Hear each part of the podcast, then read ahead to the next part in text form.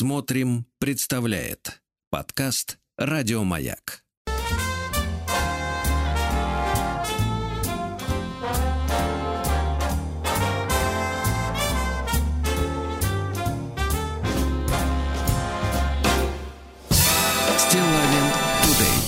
Я даже не знаю, как реагировать на эту музыкальную, как бы, как говорится, композицию. Композицию, композицию, не Здравствуйте, стесняйся. Рейч Against the Machine. Доброе утро всем. И тебе, Сергунец, конечно. Это вот вы музыка это называете, да? Ну, конечно. Это музыка из далеких э, 90-х. Даже конец, конца 90-х. Да, да, да. Ну что ж, Владик, здравствуйте. У Доброе, нас сегодня, товарищи, вторник. Глаза разбегаются, о чем хочется вам, товарищи, рассказать. очень много праздничных дат. И не только пра- праздничных дат, но и э, юбилеев, да? да. Вот, вот. Да, но об этом чуть позже, товарищи. Вас ждет встреча со сказкой самой настоящей, да? Э, С чего хочется начать? Э, Ну, давайте с хорошего. Давайте. Впрочем, э, как обычно, с хорошего, потому что когда мы с вами начинали, так сказать, да, есть. У нас самая крепкая, хорошая в стране. да-да-да, мы этим и крепки. Да-да-да. Так вот, э, давайте о хорошем. Э, Мужчина мне прекрасно переслал, э, значит, на мою почту или, или куда-то там в личку, как это называется, ну, неважно, каналы разные есть для доставки информации. Следующее рекламное объявление. Так. Приглашаем вас на семинар по обучению методикам работы в концепции системы сфер тела. Вы включаете специальную музыку, у вас есть такая вот научная, Конечно, да, лабора- да, да, да. лабораторная музыка с такими. Мгм. Да. Векторно-осевыми и проекционными дисфункциями. А, Семинар пройдет с 24 по 27 февраля. Темы семинара. Ну-ка. Методики синхронизации сфер. Прекрасно. Диагностика разницы потенциалов. Диагностика и коррекция эмбриональных паттернов и дисфункций. Ну, то есть, когда вы были эмбрионом, у вас уже были дисфункции. Функции, конечно. Тестирование и коррекция осевых изломов в теле. Коррекция, извините, нет, концепция. А да какая разница? А, Вот типа сейчас сейчас ты вздрогнешь, вздрогнешь. Концепция вынесенного фулькрума. Фулькрума. А ну-ка, надо посмотреть, Да, что, да, что да, за вот фуль, что за зверь такой фулькрум. Может, и запишем вас, пойдешь на семинар. Концепция вынесенного фулькрума и методы его коррекции. Техники холистичной интеграции частей тела. Ну, то есть, вот видите, у вас руки, ноги, а все друг с другом не связано. Понимаете, да? А Дальше. Балка, Техника. подпорка. Не хотите, а? Как? Фулькрум. Балка, подпорка. Вот видите, концепция вынесенной подпорки. А Если так, переводить. а так действительно хуже звучит, согласен. Перева- Но зато по- дешевле. Мне кажется, так Дешево, по-крестьянски семинар, звучит. семинар снижает Нет, сразу понимаешь, что стоимость. тебя на- надувают, конечно. Да. А, Техника ингибиторов баланса. Давайте найдите Да ингибиторы. не буду я искать, это опять какая-то чушь. Мгм. Методика поиска доминантной дисфункции и запуска каскадной перестройки. Дисфункция Ну и давайте раз, мгм. вишенка, вишенка. Ну, возраст такой уже, извините. Да, и вишенка. Техника рекойла. Рекойла. А? Да.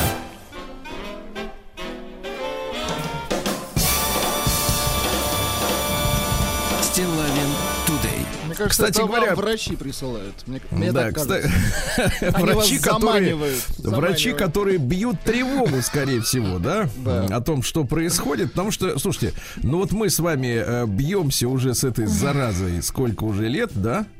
Оно. И вы знаете, я должен сказать, что наконец-таки, э, кажется, на эту историю обратили внимание и люди, у которых есть, ну, какие-то рычаги воздействия, потому что вчера вышло интервью Виктора Виксельберга, Ага.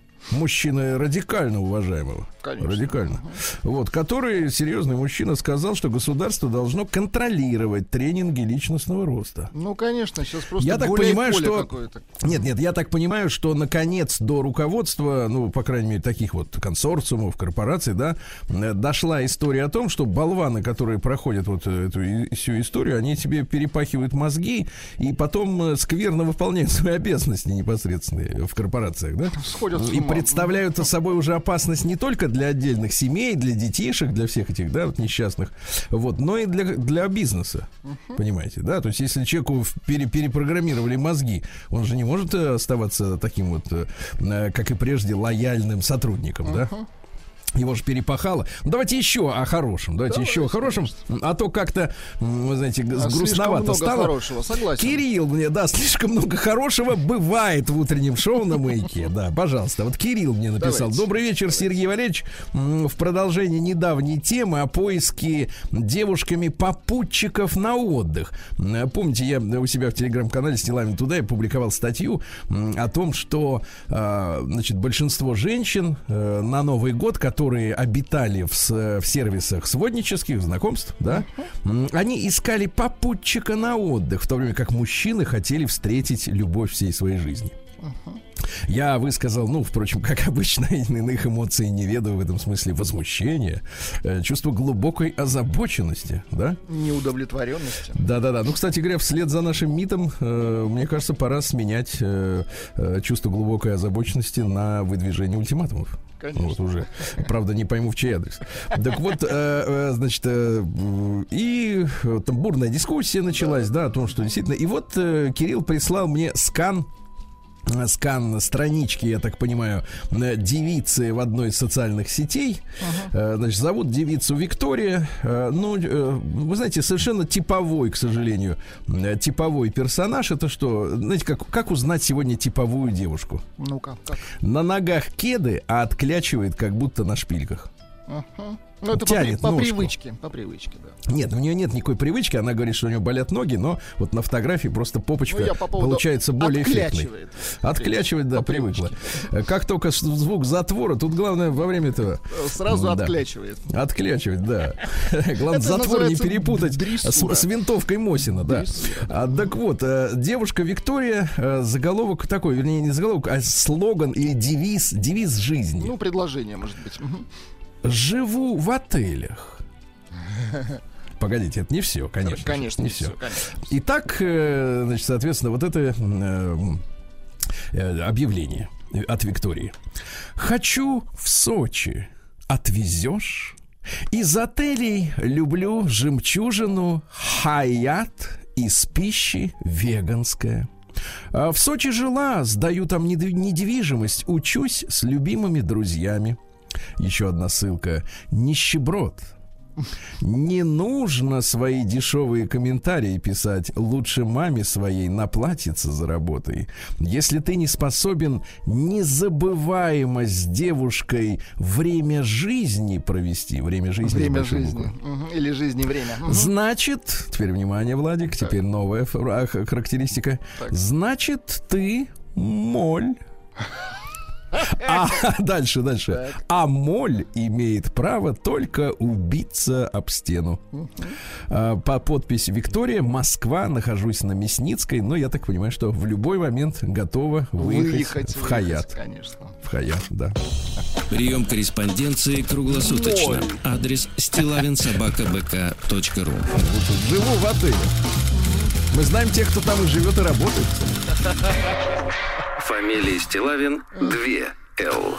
Ну и совсем уже о хорошем, чтобы добить вас, Давайте, да? давайте. Владик, вам понадобится калькулятор сейчас. Что ж такое? Давайте. Дело в том, что вот, знаете, э, меня часто спрашивают наши слушатели, зрители, э, мне непонятно, почему, честно говоря, их так-то интересует, спрашивают, какие, Сергей Валерьевич, у вас часы, Мгм. какая шапка? У вас же электрические часы.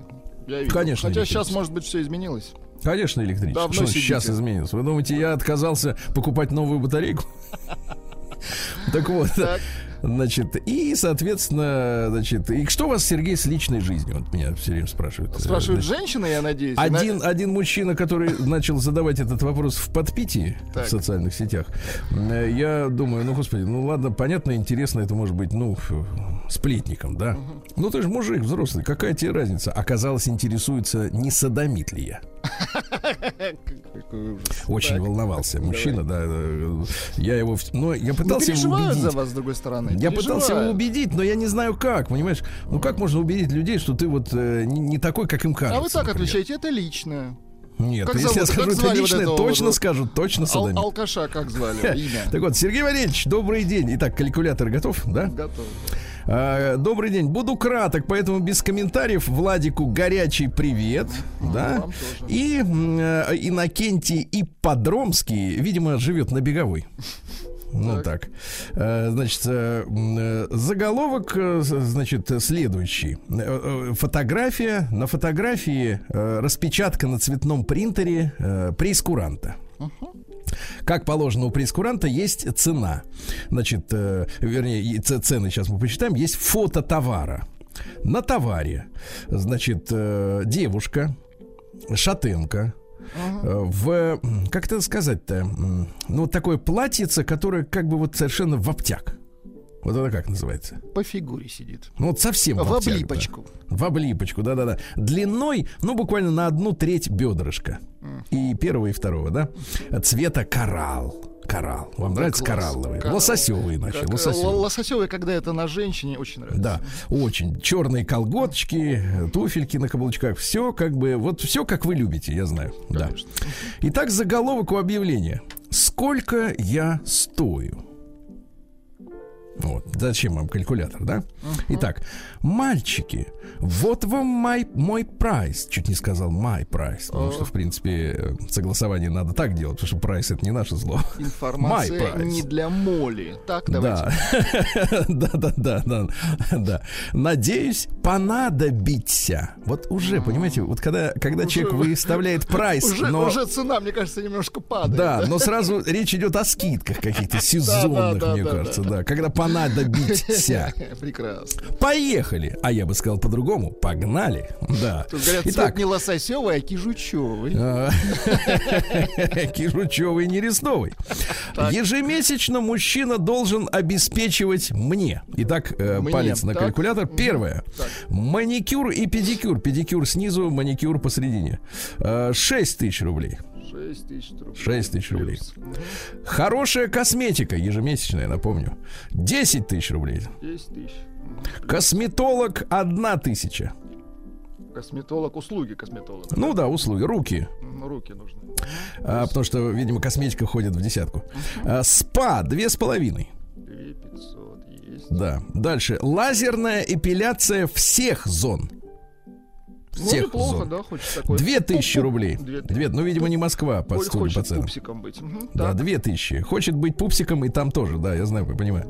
Дальше, со спины я имею в виду. Брови две тысячи.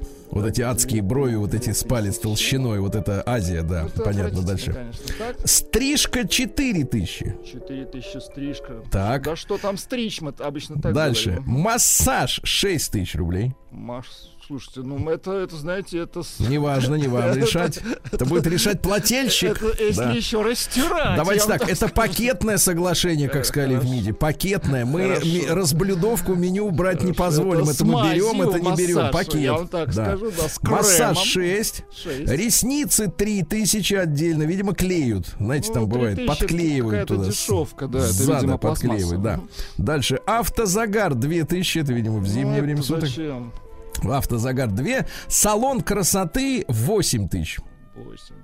Итак, почем у нас женщина-то? В месяц, сказать, да? Со- 46 500. 46 500. Но, Причем, а, смотри. Сергей Валерьевич, сма- это, подожди, извините, это без еды. Нет, нет, нет, я ваш специально, сейчас будет и с едой. А, я вас специально попросил, кстати говоря, взять калькулятор. Знаете почему? Ну-ка. Потому что и здесь обман. Ну-ка. Потому что после этого списка из 11 пунктов э, следует следующая надпись. По итогу косметологии вышло двоеточие 47 тысяч. То есть округляют вверх. Понимаете? Да, Уже 500 рублей неучтенки. Понимаешь? Вылетело. 500 рублей в месяц, в год 6 тысяч, правильно? 6 тысяч, в жизнь миллионы. Дальше, суммируем еще. Вещи и одежда 25 тысяч в месяц. Вещи и одежда 25 тысяч. 25 месяцев. Мгм. Плюс аксессуары 8 тысяч. Плюс рестораны. Слушайте, аксессуары одежды, это что? Это Да-да, аксессуары это для- другая. Это для плеточки, там люрекс, Да, все всё понятно. Все как банк клип. Хорошо. Рестораны в рассрочку. Рестораны, кафе и клубы плюс 15 тысяч. И плюс к этому еще 15 тысяч рублей на личные расходы. Прекрасно. Сейчас вы а, огласите сумму, а я... Подождите, по- я не, после 46 пи- э, 500 я ничего не добавлял. Давайте. Давайте еще раз. Давайте. Давайте. 46 500. Да, дальше что там? Плюс 25 тысяч. Плюс 25, ага. Плюс 8 тысяч. Плюс 8. Плюс ага. 15 тысяч. Плюс 15. И еще плюс 15 тысяч на личные расходы. Плюс 15, наверное. И теперь внимание. Посчитай, посчитай, если ты не моль, посчитай и хорошенько подумай, соответствуешь ли ты моим запросам, прежде чем писать мне. Итак, в- итоговая сумма. Ну, если мы прибавляем э, ту пятихаточку пи- пи- пи- 500, то тогда Да. 110. Да, Сто- понадобится. Мгм. Погоди, 110 тысяч понадобиться. Да, совершенно точно. Да. Ну, товарищи дорогие, товарищи дорогие, Кто, кто? я хочу обратиться к, к людям, которые работают в Государственной Думе. Так, Вот, дорогие товарищи, вот мы с вами много говорим о репродукции, да? А, кстати, роды в цену не включены, и беременность тоже. кстати, о продуктовой Вот. корзине мы говорим. Мне кажется, это сейчас была Это продуктово-вещевая корзина. корзина да, для и женщины. И Визуальная вот на корзина, да. 110 это, да, для женщины 110 в корзина. месяц Мгм. на женщину, так сказать, ну вот э, в лососевой. э, Видимо, она придет только вот в этом. То, то есть у нее в есть только туфли, э, колготки и лососевый Ну, бодик. платье за месяц и истлеет, мы поняли. Конечно, конечно. Ну, у нее за- затраты включены 25 тысяч в месяц на вещи, да? Вот, дорогие товарищи в Госдуме, вы понимаете, что как тяжело мужчине содержать женщину? Два- 110 тысяч рублей в месяц, правильно? Вы там покумекаете, вы люди умные, правильно, взрослые, у вас есть галстуки, прекрасные, а, значит, василькового цвета форменные пиджаки хорошие, да, и брюки, костюмы. А, Не то, что мы оборванцы, сидим тут, нам барван. Вот, так вот, э, покумекайте. Да, Намбрванцы, вот, да, как-нибудь покумекайте там и, ну, что-нибудь, как, может, пособие какое-нибудь мужчинам для женщин оформите, да? Ну, например, мужчина хочет взять женщину в тест, да, Не, я эта а ему от будет, государства субсидия 110. это будет корзина называться на нерест молодому мужчине. Вот только он выпустился там из высшего учебного заведения. Это Нет, молодой нерест. идет, знаешь, куда лесом, потому что он неразборчив. А Что вот значит лесом? 110, все, ребята, 110, да. Прекрасно. Вот так. Пишут, да, нас Да я понял, это Собака не девочка. проблема. Приемная нос. Народный омбудсмен Сергунец. А Моле-то не нравится, что она моль. Еще бы, кому нравится, да. И Наташа отозвалась. Помните, вчера было замечательное письмо от Наташи, которая, значит, э, живет в Сочи. А, счастливая в- Наташа А с в. Саратове, Да-да-да. в Саратове у нее зазноба со школьных лет еще, да, У нее Антона. лежбище. Значит, две, две такие записки короткие после прочтения она. Доброе утро, пишет Наташа, посмеялась от души. Антона, это вот который из Саратове чалится, попрошу написать обо мне. Помните, мы попросили ситуацию Да-да-да. изложить уже с точки зрения, как Подробнее. его, как ее видел э, мужчина, да. И вот э, второй, второй чуть больший, так сказать, э, отзыв. Сергей, не могу согласиться, все-таки бурлит там внутри. Сергей, не могу согласиться с вашим мнением по поводу употребления слова щедрый в моем письме после добрый и порядочный. Она говорит, что Антон добрый, порядочный и щедрый, да. Я понимаю, что по нынешним временам у женщин поиск щедрого подразумевает действительно меркантильный интерес. Действительно, Наташа, 110, понимаете? 110, 110, мы уже да, знаем. да, да. Телефон полиции И 110 причем в это не, Германии. не щедрость, Да. это минималочка. Да минималочка. вот именно. Он должен, обязан, деньги, подарки и так далее. Мир перевернулся. Материальное преобладает над духовным. Не то, что преобладает. Где вообще вы видите духовное-то? Оно? духовное. Оно заменило. Мы же выросли в советское время, и качество, и щедрость была качеством души.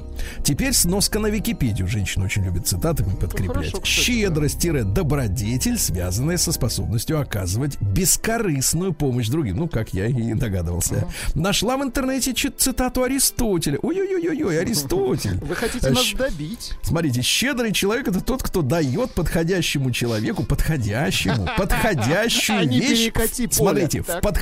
Подходящее время, слышите, подходящее. Вот и мы очень подходим друг к другу, дарим друг другу общение, внимание, любовь. А два города пока так. Там у него работа и деятельность, у меня здесь, в Сочи. Я не хочу возвращаться. Хоть Саратов город родной и уютный. Да мы поняли, Наташа, что секрет вашего счастья это гостевой брак с, с регулярными романтическими перелетами Саратов-Сочи. Это все понятно. Но теперь мы ждем письмо от Антона, э, честно, С, надеюсь, с да? вашими характеристиками ждем. Да, письмо. в котором будет, будете описаны уже вы. Ждем, товарищи, ждем. Чем вас обидел Саратов? И, кстати, друзья мои, если у вас есть э, свои впечатления о ценах, прайсах, стоимости владения, пользования, присылайте.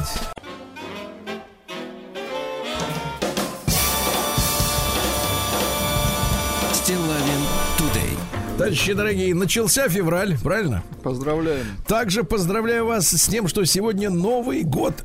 А, Извините, будьте здоровы. По лунному календарю. С Новым годом, дорогой Владик. И вас всех тоже. Да, тигр голубой. В хорошем смысле голубой. Мгм. Марс вод- водяной, вот так, да. А Всемирный день хиджаба тоже хороший праздник, да. День лифтовика в России. Не вахтовика, заметьте, а Да. лифтовика. Это разное. Лифтовика, да. А День автострахования. Хорошо. Вот. А День Робинзона Круза. Ну, там этого оригинального мужчину, Селькерка, обнаружили на острове, волосатого, небритого. Понимаете, да? Первого блогера, да. Значит, так, в Америке сегодня Национальный день свободы. Значит, друзья мои, еще раз повторюсь, что свобода в Америке не имеет никакого отношения с тем, чтобы чесать языком, о чем хочешь а, и где хочешь, да? А свобода это свобода быть атеистом, по большому, ну, по-простому, если. То есть ты не обязан быть э, прихожанином.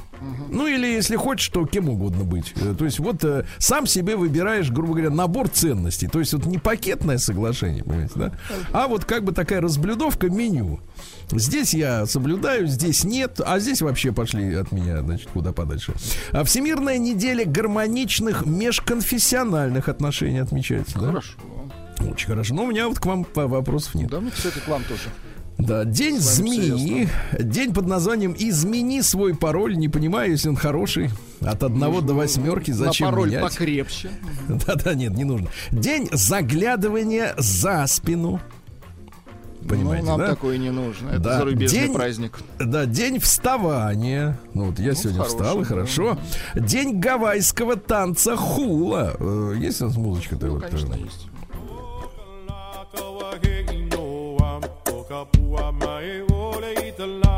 Короче, это э, гавайский танец живота. Женщины трясут бедрами и пузиками. Ну, выглядит неплохо, а музыка, конечно, так себе, да. День отважных старух сегодня, да. Поздравляем старух. День, Международный день десерта. Вот это, так сказать, да, культура. Международный день белого винца фурминт. Выращивается этот виноград этого сорта в Италии, в Венгрии, в Румынии, в Сербии. Такайский из него делают. Такайский, сладенький, да?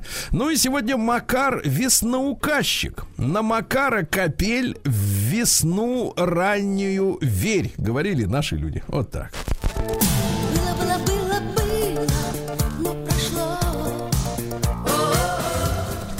Ну что же, в 1597 году вышли указы в этот день об урочных летах, так называемых, да? И о кабальных холопах. Дело в том, что крестьяне имели особенность от своих хозяев убегать. А их надо было искать, правильно? Так вот, Ловить. был определен срок, в течение которого крестьян беглых искали. Помните слово такое? Беглые. Так вот, э, установили, что 5 лет. Срок Затем- давности 5 лет, потом они свободные. Да? Потом уже гуляй рванина, да. А, Значит, э, потом пришел э, паразит Лжедмитрий Первый, который прикинулся Дмитрием, да, вот, и издал указ, э, продлевающий еще на полгода. Таким образом, искали пять с половиной лет. Ну, понятно. В 1639 увеличили до 9. А еще через три года до 10 лет, понимаете, да? И закон назвали «врешь, не уйдешь».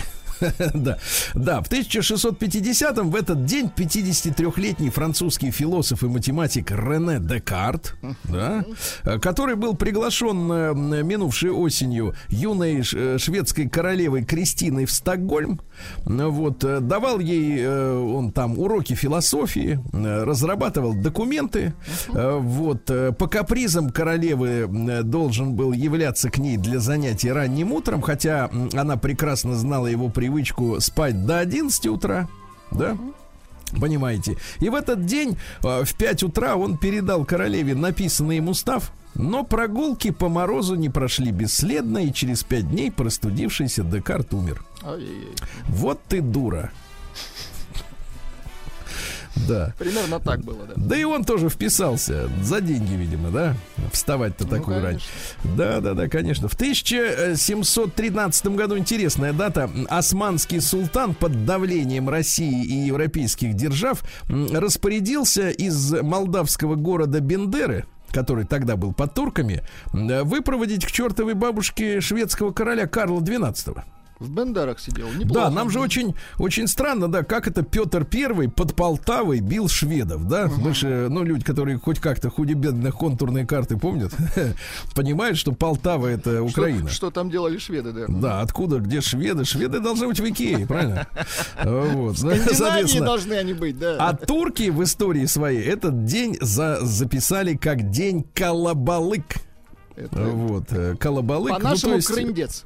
Карла Вон. Ну, короче, Ну, вы вытурили его оттуда, да. А в 1758-м Августин Августинович, э, он же Агустин, Бетанкур родился, ну, знаменитый архитектор и градостроитель, вообще один из организаторов инженерного образования в России, ну, чтобы знать, как строить, понимаете. Представляете, он родился на острове Тенерифе. Красиво. Были вы там? Честно говоря, не помню уже. Все так давно было. Ну, тут столько объехали, что уже и не помните, я понимаю. объехал, конечно. Вот, А ну, приехал на заработки все-таки к нам, приехал, да-да-да. Принимал участие он в строительстве Исаакиевского собора, расчеты делал важные, да? Молодец. А, Вот, э, ну и что? Построил в Петербурге здание экспедиции государственных музея ассигнаций. Это нынешний госзнак. Да, понимаете? Вот с его помощью купол на Исааке ставили. Мужчина прекрасный, да. Держал Кстати, его. кстати, интересно, что никогда не говорил по-русски. А и И не нужно. не собирался, не собирался даже учить русский язык, но считал себя русским человеком. Хорошо. Yes, I am Russian, говорил он обычно, вот так, за чашечкой кофе вечером. Да, да. В 1768-м Жак Александр Бернал Ларистон, это французский э, деятель государственный, был э, корешком Наполеона по парижской артиллерийской школе. Он у нас артиллерист Наполеон-то. Понимаете, да? Вот, ну и что, назначили его послом в Санкт-Петербург в 1911, 1811 году, и здесь он занимался сбором досье на русских генералов, по сути, вот чтобы, шпионил. Конечно, они все шпионят, э, наши разведчики, Ну, так их принято. шпионы. Да, конечно, под дипломатическим паспортом. Ну вот, ну и после взятия Москвы Наполеон отправил его э, к российскому императору с мирными предложениями, но Кутузов э, вот этого черта не пропустил в Петербург и с бумажками он уехал обратно. Ну, понятно. Вот так вот, да. А, в этот день, в 1805-м, Луи Агюст Бланки родился. Это французский утопист, коммунист. Ну, утопист это человек, который, в отличие от просто коммуниста, э, понимает, что не сбудется. Я вам так скажу, сейчас все коммунисты утописты. Но нет, почему? Иногда как бы проскальзывает что-то Нет, такое. да. проскользнуло в 17-м, но больше, я думаю, что не. Вот, а бланкисты, э, что они думали-то? Что небольшая группа решительных, хорошо организованных людей, да, способна не только захватить власть в благоприятный момент, но и удерживать ее посредством энергичных мер, пока не удастся вовлечь в революцию весь остальной народ. Но по большому счету, э, э, Октябрьский переворот э, или Октябрьская революция произошла по принципу бланкизма. Ну, по этой схеме. Достаточно маленькая группа захватила, потом всех растормошили. Да, пошли брат на брата и началось. В этот день, в 1816 году, создан Союз спасения. Это вот первая тайная политическая организация декабристов. Напомню любопытнейшую версию которая есть э, сейчас в исторических кругах относительно того, почему, в принципе, да, собрались декабристы. А дело в том, что они все были зажиточные, я еще раз повторюсь вкратце, да. И дело в том, что после наполеоновских э, войн очень сильно э, упала цена зерна. А богатые люди в России, они все были землевладельцами и, соответственно, экспортерами этого зерна. И они терпели страшные убытки в течение там почти 10 там, или даже 15 лет. И у них возникла хорошая такая идея, а давайте, ну раз зерно дешево, давайте мы будем с землей торговать. Но землю без крестьян нельзя было продать. Поэтому им очень важно было крестьян с земли спихнуть нафиг. Ну, типа под предлогом освобождения. Вот, и начать торговать землей русской, да, российской. Ну и вот и закрутилась эта Ну, история. не ради народа, короче. Ну да. точно не, это вот в по- это как бы в последний, просто народ мешал наоборот торговать землей, понимаете, да? Но ему сказали, что народ мы будем освобождать. Вот такая вот история. В 1828-м Дмитрий Васильевич Стасов, это знаменитый э, сове- э, анти- русский адвокат, да, а, был связан с могучей кучкой, это вот всякие там передвижники, музыканты, помните, да? Дочка, кстати, его занимала видное положение в партии большевиков и даже была похоронена у Кремлевской стены, представляете? А сам Стасов Дмитрий Степанович выступал защитником на политических процессов разного рода революционеров, да? Вот такая вот история, да. Кстати, на его квартире Ленин скрывался летом 1917 года. Ну, а в 18 году он уже поглядел так, э, что произошло-то. Ну, что ничего хорошего. Кого произошло. укрывал? Да и помер с горя. Вот. В, в тот же день, кстати, родился совершенно другой мужчина. Николай Афанасьевич Челешов. Это наш артиллерийский офицер, который в 1864, то есть через там, три года после отмены крепостного права, разработал проект самолета с крылом треугольной ком формы и с реактивным двигателем, который он называл теплородный духомет. Круто. мгм. Да, да, да, вот, э, так сказать, и вот такая вот история, представляете? Родителями его были известная русская балерина Екатерина Телешова, крупный предприниматель э, и меценат Афанасий Федорович Шишмарев, э, которые жили в конкубинате. М. Вы понимаете? Это где? Э, Это конкубинат, это, это у нас было. А в древности, да, была такая женщина-конкубина, да, это термин, это не имя личное. Это женщина, которая живет с мужчиной в открытой, нескрываемой, длительной половой связи, да. В отличие от многоженства, она и рожденные от такой связи дети не имели права на наследство отца. Ну а второе отличие отсутствие свадебной церемонии, отсутствие претензий мужчины в случае, если женщина-конкубина уйдет к другому хозяину. Ну, то есть в блуде. Мгм.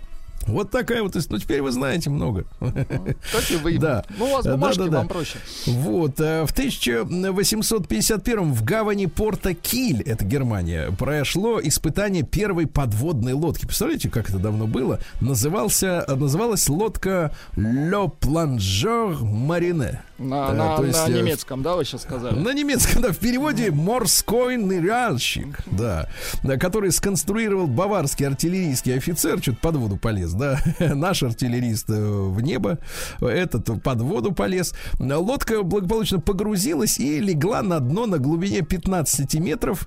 Всплывать она не собиралась.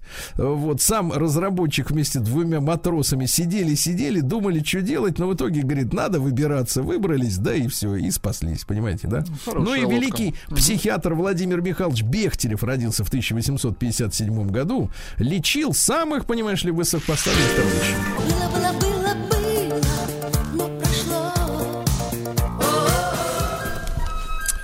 Примерно, как говорится, так. Но прошло. друзья. Да. А, Из э, товарища Бехтерева, это психиатра, цитата. Воспитание есть дело общенародное, понимаете? Тогда было так, да. То есть мы должны их всех воспитывать. Мы их Вы, все. вы мы их, все хорошо. их всех, понимаете, да? Мы все их, да. А в этот день, в 1865-м, отменено рабство в Соединенных Штатах. Понимаете, да? Поэтому у них там день эмансипации, так называемый, да? Вот. э, Георгий Иванович Чулков родился в 1879-м. Поэт и писатель. Ну, например, э, такие строчки. «Жизнь все тоскливее и нелепей». Ну, Нехорошие стихи. Или, например, для вас, вот смотрите. Давайте не бойся, мальчик мой, не плачь. Иди ко мне, мой гость желанный. Смотри, на ветке черный грач. Весны глашатый неустанный. Какое-то графоманство, я вам так скажу. Пойдем-ка в хижину, скорее, мальчику обращается. Грохочет звонко половодье и плещет в солнце меж камней русалок пенное отродье. Слушайте, ну и зачем вы его вставили вот в историю? Ну, это Ну, реально, посмотрите. это ж А мою поэт. ножки я вином А, омою. это вот вам что нравится. И Всё, я поцелую мягкий Всё. локон Про под вин- шум. Было про вино, я понял. Смотрите, смотрите, поэтому- про, под шум Под весенний шубой. мы уснем Под у, распа- у распахнутых настежь, у Да распахнутых крепкая. настежь окон. Кре- Крепкая вообще проза. Вообще какая-то запрещенка, мне кажется, со- сочится, да. В 1884-м Евгений Иванович Замятин родился. Замечательный писатель, некоторые говорят, фантаст. Нет, реалист. Роман «Мы», например, вот понимаете, да? Да-да-да. И, кстати говоря, «Мы» вышел прежде, чем Джордж Орвелл написал свои, свои вот эти все 1984, понимаете? А Да, там наверняка сюжет-то будет здоров. свистнул, конечно. Сюжет-то будь здоров, конечно, украли. Вот, единственное средство избавить человека от преступлений, это избавить его от свободы. А? Четко. Да-да-да. В 1893-м Томас Эдисон открыл первый в мире киносъемочный павильон. Назывался он «Черная Мария». Ну вот, ну, черное здание было. А в Помещение его состоялось, бабушки, смотрите, из двух комнат. Одна из них была сценой, где располагалось действо, а в другой располагались операторы и кинетограф, как тогда называли кинокамеру. А, Вот. А у сцены максимально было, так сказать, разборная крыша, потому что тогда не было искусственного освещения, снимали только под естественным, ну, лампочки маленькие, маломощные были. Вот. Первым фильмом э, был фильм, снятый в, в тот же год, называется «Чихание Фреда Отто». Там в течение 13 секунд человек э, чихает. Очень интересное кино. Мгм. Да, да, да. А в 1901 Кларк Гейбл. Вот один из тех э, немногих усатых, которые вот, э, так сказать... э, Известных усатых. Да, да, да. Но женщинам очень нравился этот, как его, да, да, да. Э, Кларк-то. Э, И первый, и второй. Да, да, да. А в этот день, в 1918 году, патриарх Тихон э, Так. предал анафеме, то есть проклял советскую власть, понимаете? Мгм. И советская власть начала с Тихоном бороться. Потому что вроде как, ну, как бы это, с одной стороны, смешно, потому что э, она же была э, антирелигиозной. И по, по большому счету атеисту-то какая разница, проклял его кто-то или нет, правильно? Мгм. Но все равно бороться начали, да, потому что влияние имел на народ. Раздражалась. Мгм. Да. В этот день, в 22 году, вот, сто лет сегодня отмечаем итальянской певицы Ренаты Тебальди. а. Сто лет. Сто лет сегодня.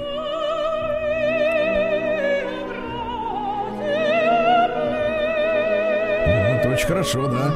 А В 23-м году в Петрограде э, в доме номер 76 на набережной Фонтанке открылась первая в Советском Союзе сберкасса. Наконец-то. Наконец-то можно было платить за квартиру. Люди понесли деньги.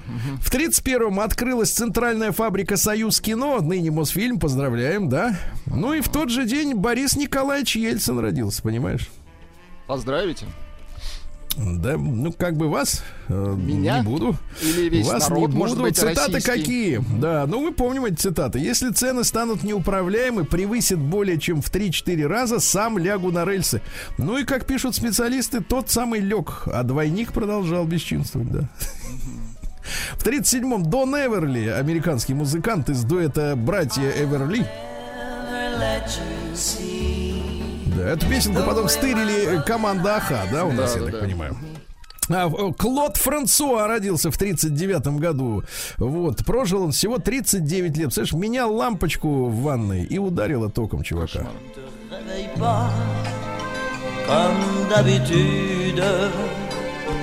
Sur toi, je remonte le drap. Прекрасный, прекрасный. Мужчина использовал очень эффектных женщин над подтанцовки в ботфортах. Ну, все, как вы любите, Ну, есть это он блестящих. придумал, да? А не- Это он придумал, да, а да, не да. Лев Лещенко. А Лев Валерьянович сегодня родился в 42 году. Сегодня 80 лет. Мы сегодня Льва Валерьяновича будем лично поздравлять. Очень хорошо.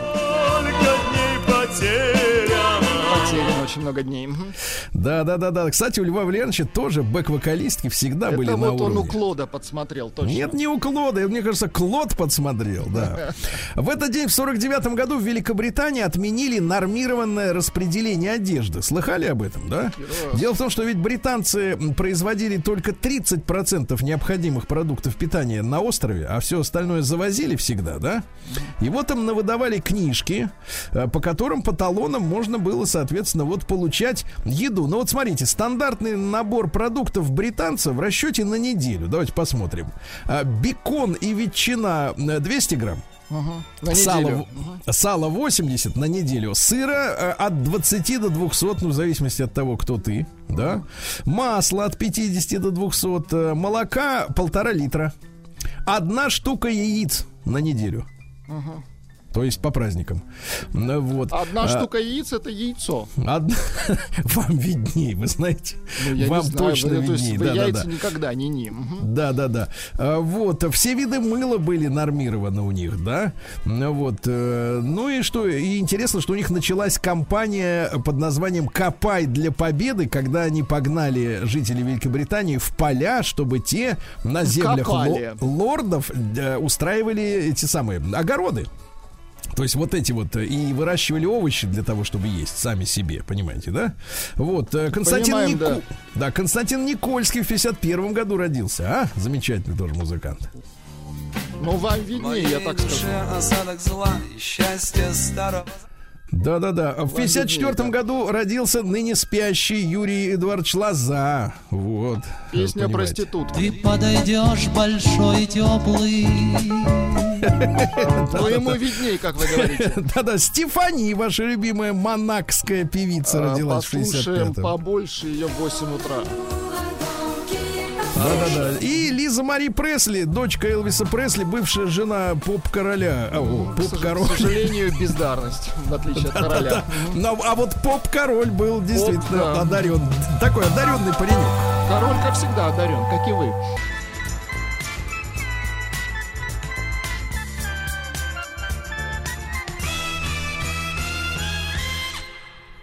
Стилавин Тудей. Ну что же, да, сегодня день рождения принцессы Стефани, правильно? Совершенно точно. Вот. Она уже почти не поет, но не перестала быть принцессой. Наши внимательные слушатели пишут, что клевые песни были у Глызина. Да, да, Так. значит, а сегодня какая температура в Ейске, мой мальчик? Плюс один. Плюс один. чтобы песней своей помогать вам в работе, дорогие мои. Ейчане. Да, мой мальчик, ейчане. Ну, Да, вот так вот. Дело в том, что в порту Ейска ввели ледовые ограничения. Понимаете, да? Вот, так что лед идет по, по, по полной программе. Ну а из других новостей, таких более-менее опознавательных, да, узнаваемых. В Ейском районе полицейские пресекли незаконный оборот наркотиков. Хорошо. Так. В Ейском казачьем отделе избрали атамана. Замечательно. Наконец-то Кандидат на должность атамана представил свою предвыборную программу, обменялись мнением, и казаки единогласно избрали Константина Черного атаманом. Прекрасно. Черный. Мгм. С нашим атаманом, как говорится, не приходится ты правильно? Кандидат в атаманы. Да. А В Ейске за повторное нарушение правил дорожного движения женщине-алкоголичке грозит до двух лет тюрьмы. Э, 34-летняя дама управляла автомобилем ГАЗ. Понимаете? Вот. А уже до этого привлекалась. В итоге посадили на 10 суток. Вот сейчас сидит. Слушает нас, наверное. За покупки по найденной банковской карте потратил человек 3,5 тысячи рублей. Да? Успел, то есть. Грозит до 6 лет лишения свободы, да. 6 лет. По 500 3000. рублей за год. По неплохо, 700. Неплохо. Да, да, да. Вот в Ейске грабители приговорили к 10 месяцам лишения свободы, находясь на территории ВСО «Водник». Не будем уточнять, видимо, на берегу. Открыто похитил, вырвав из руки потерпевшего сотовый, теле- сотовый телефон в корпусе черного цвета в чехле. Продал его за 8400 рублей. Вот Понимаю, подлец. да. В Ейске мужчина украл у знакомой технику под предлогом помочь расследованию кражи. Смотрите, какая методика. Под предлогом того, что в отношении, значит, соответственно, него, этого мужчины, якобы расследуется уголовное дело по факту кражи цифровой техники. Он говорит, слушай, на меня тут повесили кражу. Мне надо эту технику показать, что она есть. Никто ее не украл. Понимаете, да? Он позаимствовал у прекрасной женщины два телевизора, пылесос, мобильный телефон, но никуда он показывать ее не понес, а продал, а деньги пропил. Подлец. Понимаете, да? Ну и еще пару ейских новостей. Еще одному ейчанину грозит срок за покупки по чужой банковской карте. На этот раз потратил 38 тысяч рублей человек, а срок тот же. Вот удивительно, да? Будет там 3,5, а здесь Там, 38 там срок. слишком дешевый год у нас выходит. Да. да? Не, получается, один тормозил что-то, тормозил, да.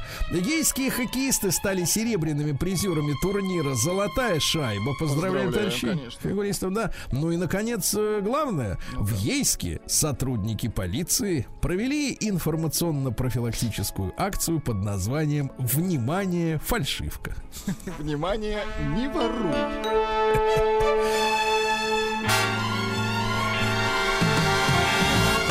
Стилавин Today. Так, ну что же, ученые назвали привычку, которая сказывается на психике еще хуже, чем недосыпание. Вот. Ну-ка. Об этом говорит эндокринолог Зухра Павлова. Она сообщает, что люди, которые постоянно ложатся спать в разное время, не в одно и то же, чаще страдают от депрессии и других проблем. Так что, товарищи, надо вот ровно, вот я ложусь ровно в 7. Мгм. И отключаетесь. Очень хорошо. Конечно, конечно. Сплю и замечательно. Ученые выяснили, что на Земле есть более 9 тысяч неизвестных прежде видов деревьев. А чем занимались все эти вот эти вот эти, все эти вот естественные испытатели, вот эти все сотни лет? М- они- ми- Мичуринцы, давайте их так назовем. что они там описывали, на что они спускали бабки из казны, да? А, Хабиб назвал главную ошибку в воспитании детей. Сказал, что сейчас главная проблема это время. Все происходит очень быстро из-за этих всех технологий, IT и так далее. Не давайте детям свободного времени. Если мы дадим им свободное время, Так. они потратят его на плохие вещи. Я Хабиба всем сердцем уважаю. Но вы знаете, дорогой Хабиб, знаю случаи, когда вот одна наша знакомая свою, э, значит, дочь нагружала по полной программе Так, так, так. всякими спортивными мероприятиями и так далее. А в итоге, э, когда пубертатный период начался, у ребеночка случился нервный срыв. Ужас. Страшный причем, да. Я вот с этими методами воспитания не очень могу согласиться. Стали известны самые дорогие и самые дешевые для жизни гор- города России. Самый дорогой это Анадырь на Чукотке. А дешевше всего можно прожить в Назране в Ингушетии. А? Хорошо. Вот, видите? Ну, наметили точки, да, уже? Хорошо. Россияне побоялись вставать на весы после новогодних праздников. Стыдно, 19, стыдно. 19% до сих пор не могут встать. А у некоторых и Вот. весов нет. Вот, а, выкинули к чертовой матери, чтобы не портить настроение. В России разработали метод борьбы с роями беспилотников. Ну, осколочно-фугасным. А в России создан тренажер для отработки совместного прыжка двух парашютистов. Как вы думаете, Владик, за- зачем это? Не знаю, может, Может быть, для это когда один, один парашют на двоих? Нет? Вот в чем, так сказать, дело. Дальше. УЕФА, вот хорошая новость. УЕФА, ну это этот, э, футбольная организация. да? Футбольная. Мгм. направил э, иск на пиццерию э, в суд из-за производства пиццы под названием Лига шампиньонов. Есть Лига чемпионов, а есть Лига шампиньонов. Ну, в принципе, а, конечно, там на одну букву как-то вот отличается написание. Шампигноны там пишется, да? Ну, вот. Но, тем не менее, а э, пицце... э, э, как, как называется? Пиццеристы, да? Э, Тот, Пиццеристы, который... мгм. Пиццеристы говорят, значит, мы идем в правильном направлении, Тут в. Москве да. есть фирма, которая готовит плов в меду. Да-да-да. Российские ученые доказали, что древние моллюски путешествовали на тектонических плитах, как на паромах, Ничего себе. как на шаттлах, да. Вот опять а, выступил Хабиб, ответил, сколько овец он отдал бы за встречу с, э, так сказать, с Джорданом, с Майклом Джорданом, баскетболистом. Сколько овец? Вот, э, готов дать трех овец и трех собак. Вот, пожалуйста. Разработан искусственный интеллект, который считает калории по фотографии тарелки. Ну, наконец-то. Хорошо. Ну, я так понимаю, вводишь туда диаметр тарелки, а он уже сам все, так сказать, А считает подсчитывает. примерно так. Тебе хана. Вот так. Да-да. А Россиян предупредили о болезни суставов из-за смартфонов, друзья мои. Регулярное использование смартфона, вы же регулярно используете, Постоянно, конечно. вызывает тендовагинит. Ну-ка, переведите для, вот, для нас, для, для моли. Мгм. Ну, тенда. Ну, давай переводи, не не Юли. Палец залипает, наверное. Да, производитель Рома сообщил об истощении запасов алкоголя из-за слишком высокого спроса. Да То есть ладно, хватит пить. Рома не Да. хватит. Русская православная церковь требует заблокировать сайты с фейковыми призывами патриарха Кирилла покупать биткоин. Да ладно. Какие, вот Какие- в данном случае вот ничего святого у мошенников нет. Ничего. Какая нечисть, а? Послушайте, это не боятся вообще кары Господней, уроды. Уроды. Или еще что-то у вас есть? Есть, но потом. Был хороший финал, да. Да, да, финал хороший, да. А москвичка отсудила у супермаркета 17,5 тысяч рублей за просроченный кокос. Давайте из мира женщин. Что, что покупают э, женщины в магазине? Женщина пришла э, в магазин, э, так сказать, переход, э, вот назовем его так, и купила там детское питание, сырок, маслица да кокос. Кокос-то и зачем? Его сроду никто не покупал. Вот, придя домой, вдруг обнаружила, то есть по- поразрела, там-то в магазине посмотреть не- некогда было, что все продукты испорчены, срок годности сырка закончился за 4 дня до покупки, а кокос просрочен на месяц. Э, Пришла в магазин, ей собирались вернуть деньги за купленные товары, она говорит, а компенсация? В итоге подала в суд. На суд она потратила на юриста 10 тысяч рублей. Вот. В итоге моральный вред ей компенсировали в размере 5 тысяч. И оштрафовали магазин, на, ошкурили на 2,5 за отказ добровольной компенсации. Так что, товарищи барыги, не доводите дело до греха, Кокосы, правильно? да, да. Ну, еще пару сообщений хороших про женщин. Женщина в Швейцарии сдает на своем балконе в аренду палатку за за балкон? 480 евро в месяц. Неплохо. Понимаете, да? Ну и ученые выяснили, какие женщины чаще всего симулируют арго... а, Какие? Ну, вот такое незнакомое слово, я и в жизни-то не встречал Конечно. этого. И слова такого даже не знаю. А оказывается, симулируют больше те женщины, которые зарабатывают больше своих партнеров. О, да ладно. Вот так вот, брат, молодые, да.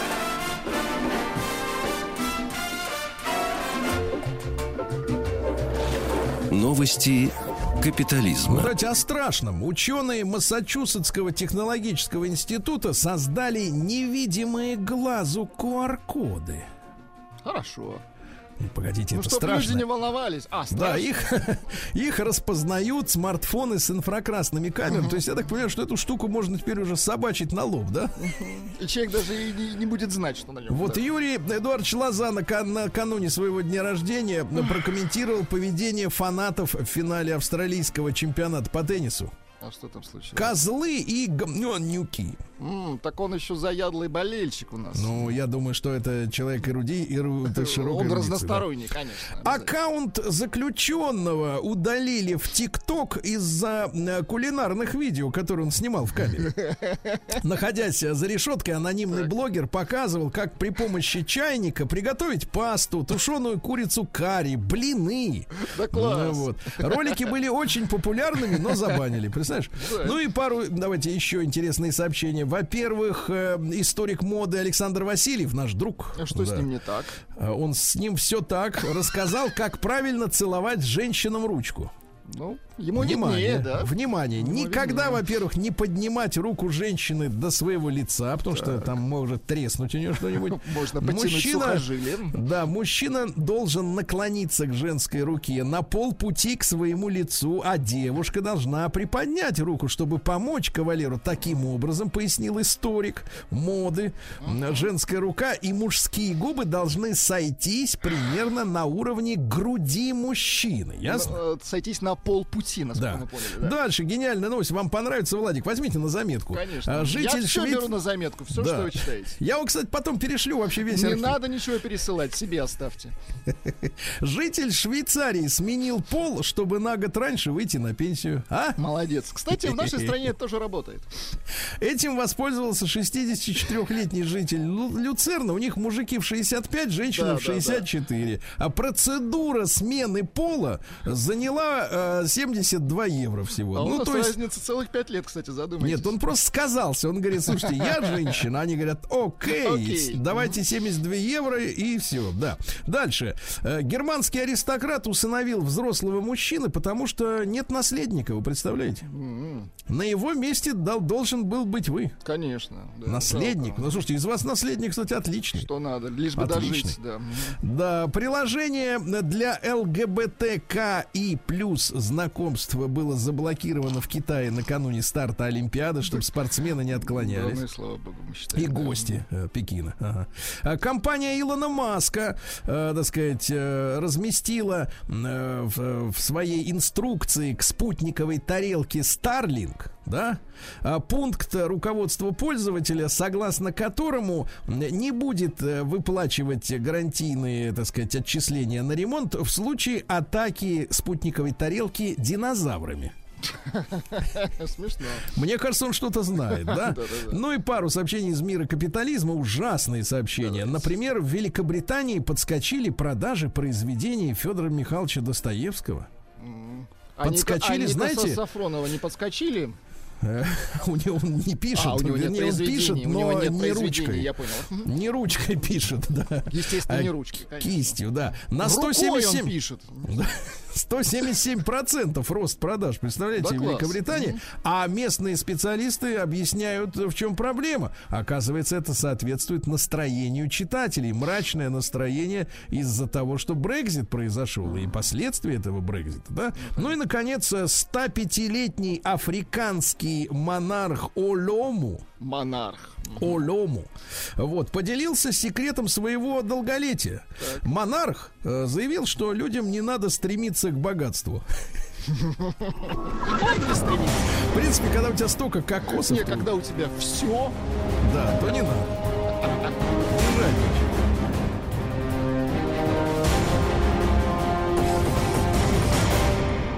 Россия криминальная. Ну, я даже не знаю как, зверство какое-то. В московском баре на Новом Арбате, вы представляете, в самом центре столицы охранник напал на посетителя из-за какой-то банки огурцов. отвратительно. Теперь внимание, это ведь не магазин. Понятно. Тут вопрос в том, вы видели когда-нибудь в барах Да, банку с огурцами? огурцами. Но это, видимо, был спецзаказ некий. Спецбар, мне кажется, какой-то. То есть огурцы не для того, что мы думаем. Да. Один из клиентов заведения нечаянно смахнул рукой стоявшую на барной стойке банку с консервированными огурцами на пол. За это охранник заведения повалил молодого человека на пол и удерживал его в таком положении несколько минут. Вы представляете?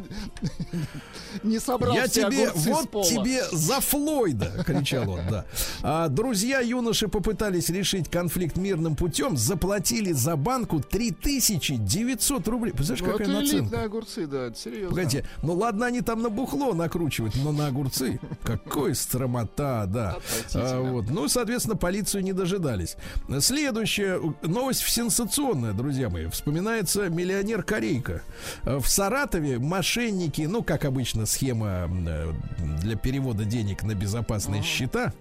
В Саратове ошкурили пенсионера, знаете, на сколько? Ну, сколько? Пенсионера на 17 миллионов рублей. На, Владик, на Слушайте, 17, на 17 миллионов. миллионов. Слушайте, ему бы вот жить дожить, да? Ему на эти деньги можно две жизни еще А теперь уже как бы, мотануть. а теперь и, смысла нет. А теперь как без миллионов-то, да-да-да. Дальше жуткая новость тоже. Передайте Давайте. своим друзьям и э, взрослым стареньким родственникам. Так. В Комсомольске на Амуре лже-медицинский центр, лже, Лжецентр. обманул граждан на 188 миллионов рублей. Вы представляете? Значит, э, медики, псе, лже-медики, давайте так. Не, Псевдомедики. не имели медицинского образования. Ну, Такие, как вы были специалисты, да? А диагностика, смотрите, диагностика проводилась на аппарате, который э, был сделан для бытового фитнеса. Затем, после проведения диагностики, людям сообщали, что у них обнаружены тяжелые хронические заболевания. Запугивали, что вы скоро отбросите Что нужно копыта. купить таблеточки, наверное. Нет, что надо на базе медцентра пройти курс лечения. Ага. Жертвами обмана чаще всего становились пожилые люди, которые были вынуждены платить, внимание, минимум был 99 тысяч, а самые щедрые, ну тем, кому побыстрее надо было вы- вылечиться, выкладывали 350 кусков. Ну, уроды, конечно, но с фантазией, да. Да, 15 человек ошкурили, представляете? Сво- 100, с- чуваки, 158 томов уголовного дела, вы представляете? Сволочи, а. Да, сволочуги. Ну и давайте еще несколько прекрасных сообщений. Во-первых, Владик, ну наконец-то, наконец-то, на- полицейские в Москве пресекли проведение гей-вечеринки с наркотиками с участием 13 садомитов. Ну, наконец-то. А как они попали? одной- Как, как они разузнали? Видимо, был свой. Среди чужих. Среди чужих. Был оборотень. Не, был, Нет, был да, садомит оборотень. оборотень. Но в хорошем смысле оборотень. Это, э, да, как говорится, как говорят американцы, сукин сын, но наш сукин сын, да. На ресепшн гостиницы, да. слушайте, на ресепшн гостиницы обратился один из участников действа. Он пожаловался, что его хотели накачать наркотиками и изнасиловать, но его, ему удалось сбежать. М, Рецепционист вызвал полицию, ну и нашли 13 извращенцев. Очень хорошо. Что очень хорошо-то. Что нашли? Теперь 13, представляешь? 13 чертова дюжина. Мгм. 13 Нет, человек я- на сундук мертвеца. Он был 14-й оборотень, но он сбежал. Потому 13 на одного. Это же как Не вот делится. даже- Это надо одному, да, Владик? Ну и давайте, давайте, все-таки это вот как бы московские сообщения, они такие, знаешь, вот попахивают какой-то вот этой э, Да запах Европой такой, что какой-то, да, да. А вот давайте вешать. как, э, давайте как происходит дело в, э, в Сургуте. В Сургуте по-другому. Бывший А вы, следователь извините, министр- извините, а вы представляете, а, объявление на м, отделении милиции э, разыскивается садомит для спецрасследования. Понимаете? Да-да-да, обращаться в окошко номер два. Так вот, Так. бывший следователь Министерства внутренних дел в Сургуте похитил свидетеля и хлестал его плеткой. чертовы извращенцы, а? Окружили.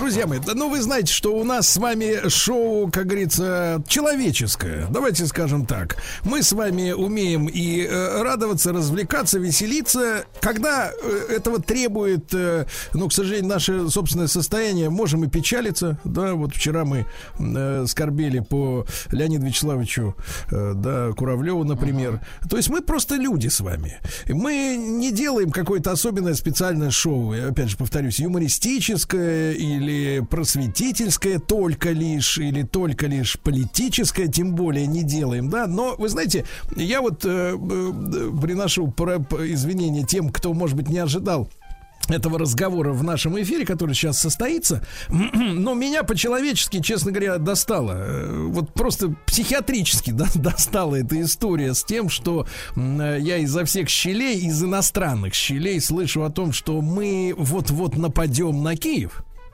Ну, вот по-житейски, понимаешь, да, до меня это добирается постоянно. И когда, ну, я это как бы терпел, терпел, думаю, ну, я же читаю все новости, естественно, для нашей программы, э, с ними знакомлюсь, и вот эта э, критическая масса во мне копилась, копилась, копилась последние там три недели. Но когда вчера я увидел новость о том, что, значит, э, Россия собирается напасть на Украину через Чернобыль, Через Чернобыль. Через Прекрасно. Чернобыль, да. Прекрасно. Вот я, я понял, что, слушайте, ну надо вот как-то облегчить именно э, такое нервное, душевное состояние, которое, ну, волей-неволей, оно как бы начинает давить уже, честно говоря, на психику, и хочется разобраться, тем более, что... м, мы уже неоднократно э, встречались в нашем эфире с Сергеем Александровичем Михеевым, независимым политологом, э, который вещи называет своими именами. Мне кажется, надо вот разобраться. Сергей Александрович, доброе утро. Да. Сергей Александрович, ну вот, э, не знаю, разделяете ли вы такое э, состояние мое именно психологическое, да, которое как-то вот э, за, за, затянулось, затянулось это напряжение. Вот мы понимаем, что э, видимая часть политики, да, которая там отображается в телеке, там в новостях, в газетах, это такой слабенький айсберг, да, верхушка, а вся, вся основная тема, она где-то там под водой. Вот э, вы можете вот по-человечески объяснить, зачем они вот нагнетают эту историю с тем, что мы вот-вот должны напасть. Мы должны напасть. Не они, а мы. Зачем? Ну, по моим данным, Россия нападет через подземный ход, который уже сейчас прокопан под границей. И скоро, да, мы вырвемся в киевском метро. Это абсолютно надежный источник мой из Кремля, как бы мне сообщает. Вот сегодня ночью сообщил. Инсайт. Ночью. Да, для газеты The Sun английской, мне кажется, это подойдет. А на месте разоренного Киева мы построим 500-метровую статую Путина вот с этими, вместо глаз будут лазерные лучи, а на голове будет вертолетная площадка. Это стопроцентная информация. От моих да. источников. Да. Ну, вы же спросили по-человечески. Да, да, да, по-человечески, ну, да. Давайте, но, да, мы го- но мы готовы чуть-чуть копнуть и глубже, потому что мы же видим, что какие-то вот происходят процессы достаточно странные, потому что э, не секрет, да, что недавно в той же западной да, прессе, в американской, э, разместили вот статью э, с описанием того, как и почему мы должны напасть, а у статейки такая, такая, такое предисловие, такое, э, так скажем, при поддержке Lockheed Martin опубликовано. Это компания, да, американская, которая занимается производством о, о, вооружения. То есть, то есть спонсор публикации о русской угрозе компания по производству вооружений. Это очень забавно звучит, вот, да. Но вот, вот серьезно, Сергей Александрович, хочется да. вот разобраться, как бы вот с, с вашей помощью, чтобы это стало понятно, вокруг чего это все вьется. Потому что есть версия, да, что это как бы отвлекающий такой маневр, это такая дурилка картонная, а на самом деле э, ситуация другая. Не, ну так если совсем просто, да, э, и схематично. Первое, ну я считаю, что Россия Э, не готовит вторжение на Украину. Почему? Потому что это не отвечает, так сказать, на мой личный взгляд, да, хотя я лично сторонник более радикальных действий, был, по крайней мере, в 2014 году, вот, но, на мой взгляд, э, президент Путин э, как бы имеет другой взгляд на вещи. И если этого не было сделано в 2014-2015 году, то тем более это не будет сделано сейчас, и тем более это не будет сделано по предложению американцев. Если даже президент Хорватии отказался прийти на войну, на которую его приглашают американцы, то нам и точно туда спешить не стоит. Американцы навязывают пытаются навязать свой темп развития этой ситуации. Я абсолютно уверен, что так сказать, Путин в этот темп э, встраиваться не собирается. Да? И если у нее есть какие-то планы, то они выглядят как-то несколько по-другому. Это первое, так, чтобы сразу, так сказать, вот в предисловии говорили про юмор и сатиру, то что вот, чтобы юмора и сатиры не было, я думаю, что это так. Сейчас я говорю совершенно серьезно. А вот, то есть, э, да, какие-то какие взгляды на украинскую ситуацию у нас есть, да, конечно, так сказать, теоретически мы готовы к каким-то силовым действиям, но говорить о каких-то танковых клиниях вокруг э, Киева, когда вы, эти замерзли болота, ну это просто смешно, и я думаю, что это просто не в стиле, так сказать, российского президента. Это первое. Второе, что касается американцев, э, на мой личный взгляд, еще с 2014 года я об этом говорил и писал когда-то, когда был не лень писать еще, да, я считаю, что э, Украина используется в э, так сказать, в американской политике вполне в соответствии с корнями этой истории в американском истеблишменте. Да, если вспомнить Бжезинского, Бжезинский был маниакально, это такой польский, американский, так сказать, американский политик польского происхождения. Бжезинский был маниакально убежден в том, что Украина это ключ, так сказать, к давлению на Россию. Вот, вообще, как бы, украинской темой занимались еще там со времен а, Австро-Венгерской империи. Вот, э, но и вот это вот убеждение Бжезинского, на мой взгляд, очень глубоко засело э, внутри тех, кто занимается вне внешней политикой в Соединенных Штатах Америки. И э, когда выдалась такая возможность, да, Украину стали использовать как плацдарм для давления на Россию, а точнее, так сказать, как возможность, э, ну, во-первых, а, э, удерживать Европу в своей, так сказать, в своей сфере влияния, а во-вторых, б, да, давить на Россию. В 2014 году я лично просто находился там и являлся свидетелем некоторых событий. Я абсолютно убежден, что вот эта ситуация на Майдане могла быть разрешена бескровно, спокойно, с уходом Януковича Януковича и такими достаточно, так сказать, внятными договоренностями. Но э, дело было специально развернуто в сторону, так сказать, э, э, кровавого сценария для того, чтобы максимально обострить ситуацию, ситуацию в отношении Украины и России. Да? Но и здесь выполняется сразу несколько задач. Да? Предположим, если все-таки Россию спровоцировать на некую войну, вот сейчас конкретно, да, или, так, так сказать, ну вот, о, о нынешней ситуации, на войну с Украиной, посмотрите, что происходит, да. Может быть, даже э, Америка готова отдать России какой-то кусочек, так сказать, Украины еще на Востоке. А что будет дальше? Ну, первое, американцы говорят о том, что вот они были правы, Россия это исчадие ада, и она достойна только самого жесткого давления, да. Россию во всем обвиняют, вводится, так сказать, целый комплекс санкций, а американцы привязывают НАТО и Европу к себе настолько плотно, что, ну, это можно, это, так сказать, можно распространить, ну, лет на 30-40 вперед. Это касается всего, экономики, поставок газа, значит, военного присутствия, управления внешней политикой и всего остального. А для Америки это крайне важно, потому что, на мой взгляд, после распада Советского Союза наметилась такая, так сказать, тенденция раздвоения Запада. То есть э, исчез повод э, для евроатлантического единства. Э, вот, с которым они носятся как с писаной торбой. То есть возникла ситуация, при которой Европа могла стать самостоятельным геополитическим полюсом. Для американцев это конец их э, влияния в мире. И никакая, так сказать, ни Россия, никакой Китай, никакая там, так сказать, какая-нибудь Индия не угрожают на самом деле американскому лидерству так, как угрожает возможная независимость Европы, угрожает возможное, так сказать, обретение Европы собственного геополитического веса. Это по американцам. Поэтому им выгодно сейчас пригласить нас на эту войну. А, по Украине, ну, Украина влезла в ситуацию, в которой она долго-долго говорила волки-волки, так сказать, сейчас ей говорят, ну все, давайте, так сказать, уже мы вам накидали достаточно оружия, боеприпасов, начинайте войну, да, э, и вдруг э, к ним э, приходит мысль, что они в этой, в этой ситуации просто пушечное мясо, о чем мы говорили много-много лет подряд. Они сейчас начинают активно тормозить всеми частями тела, потому что понимают, что, э, конечно, может быть, России станет плохо, но для Украины и конкретных людей, которые ее управляют, это может быть просто смертельно. Поэтому они пытаются притормаживать чем только можно. Американцы навязывают свой темп, как бы, да, э, но даже Украина но уже не очень хочет в него влезать. Хотя, действительно, на Донбассе сосредоточена огромная для Украины группировка, 125 тысяч, система залпового огня.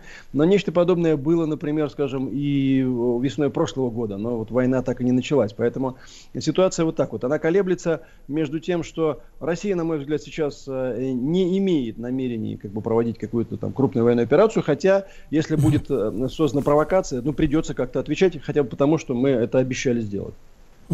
Сергей Александрович, вот смотрите, вы говорите о э, заинтересованности американцев в Европе, да, чтобы она продолжала э, подчиняться, да, штатам.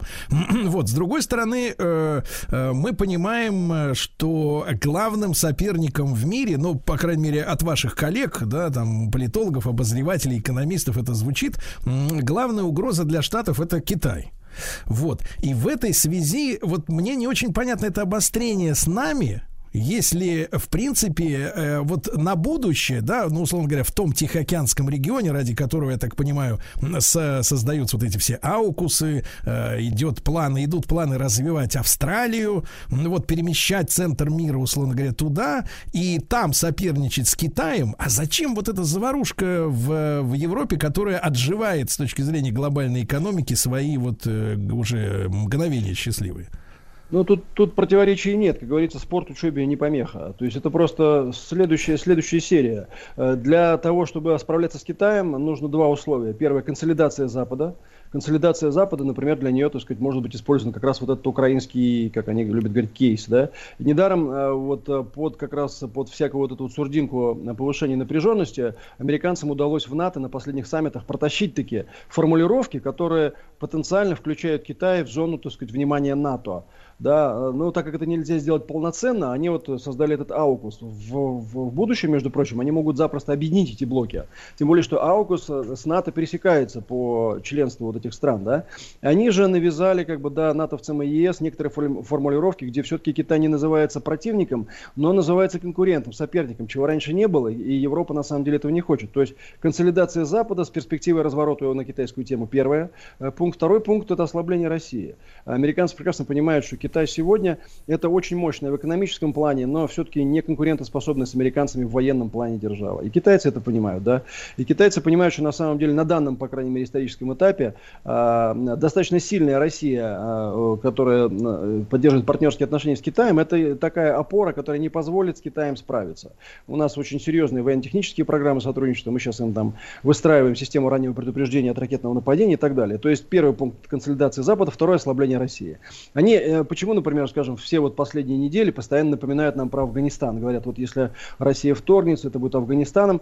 Я думаю, что они где-то в глубине надеются на то, что им удалось так накачать украинскую армию, что да, украинская армия будет сгорать в этой топке войны, но и Россия будет, так сказать, слабеть э, на глазах, плюс санкции максимальные, плюс, так сказать, возможные потери, а потери в любой войне неизбежны абсолютно, плюс активизация, условно, внутренней оппозиции, дальше ослабление, возможно, смена власти, да. 24 год, вопрос о Путине да. и так Сергей далее. Александрович, Сергей Александрович Михеев с нами, независимый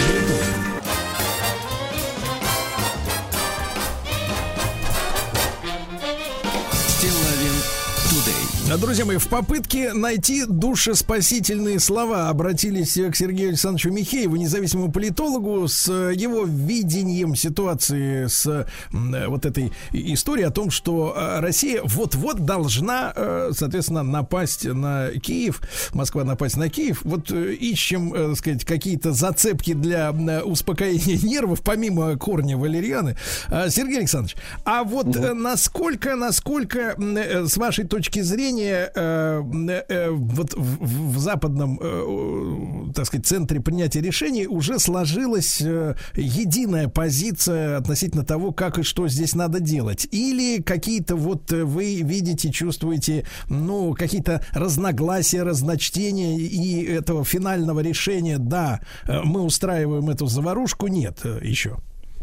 Ну, насчет успокоения нервов, э, да, я думаю, что там о Третьей мировой войне или о войне с НАТО речи вообще не идет, им это не нужно. В конце концов, западная цивилизация, для нее идея фикс это безопасное, э, так сказать, достаточно сытое э, проживание. А Третья мировая война все, все это сожжет вместе со всеми Байденами, так сказать, да, и вообще, и вообще все, что есть, так сказать, сгорит, включая нас. Это никому не нужно, и им в первую очередь, да.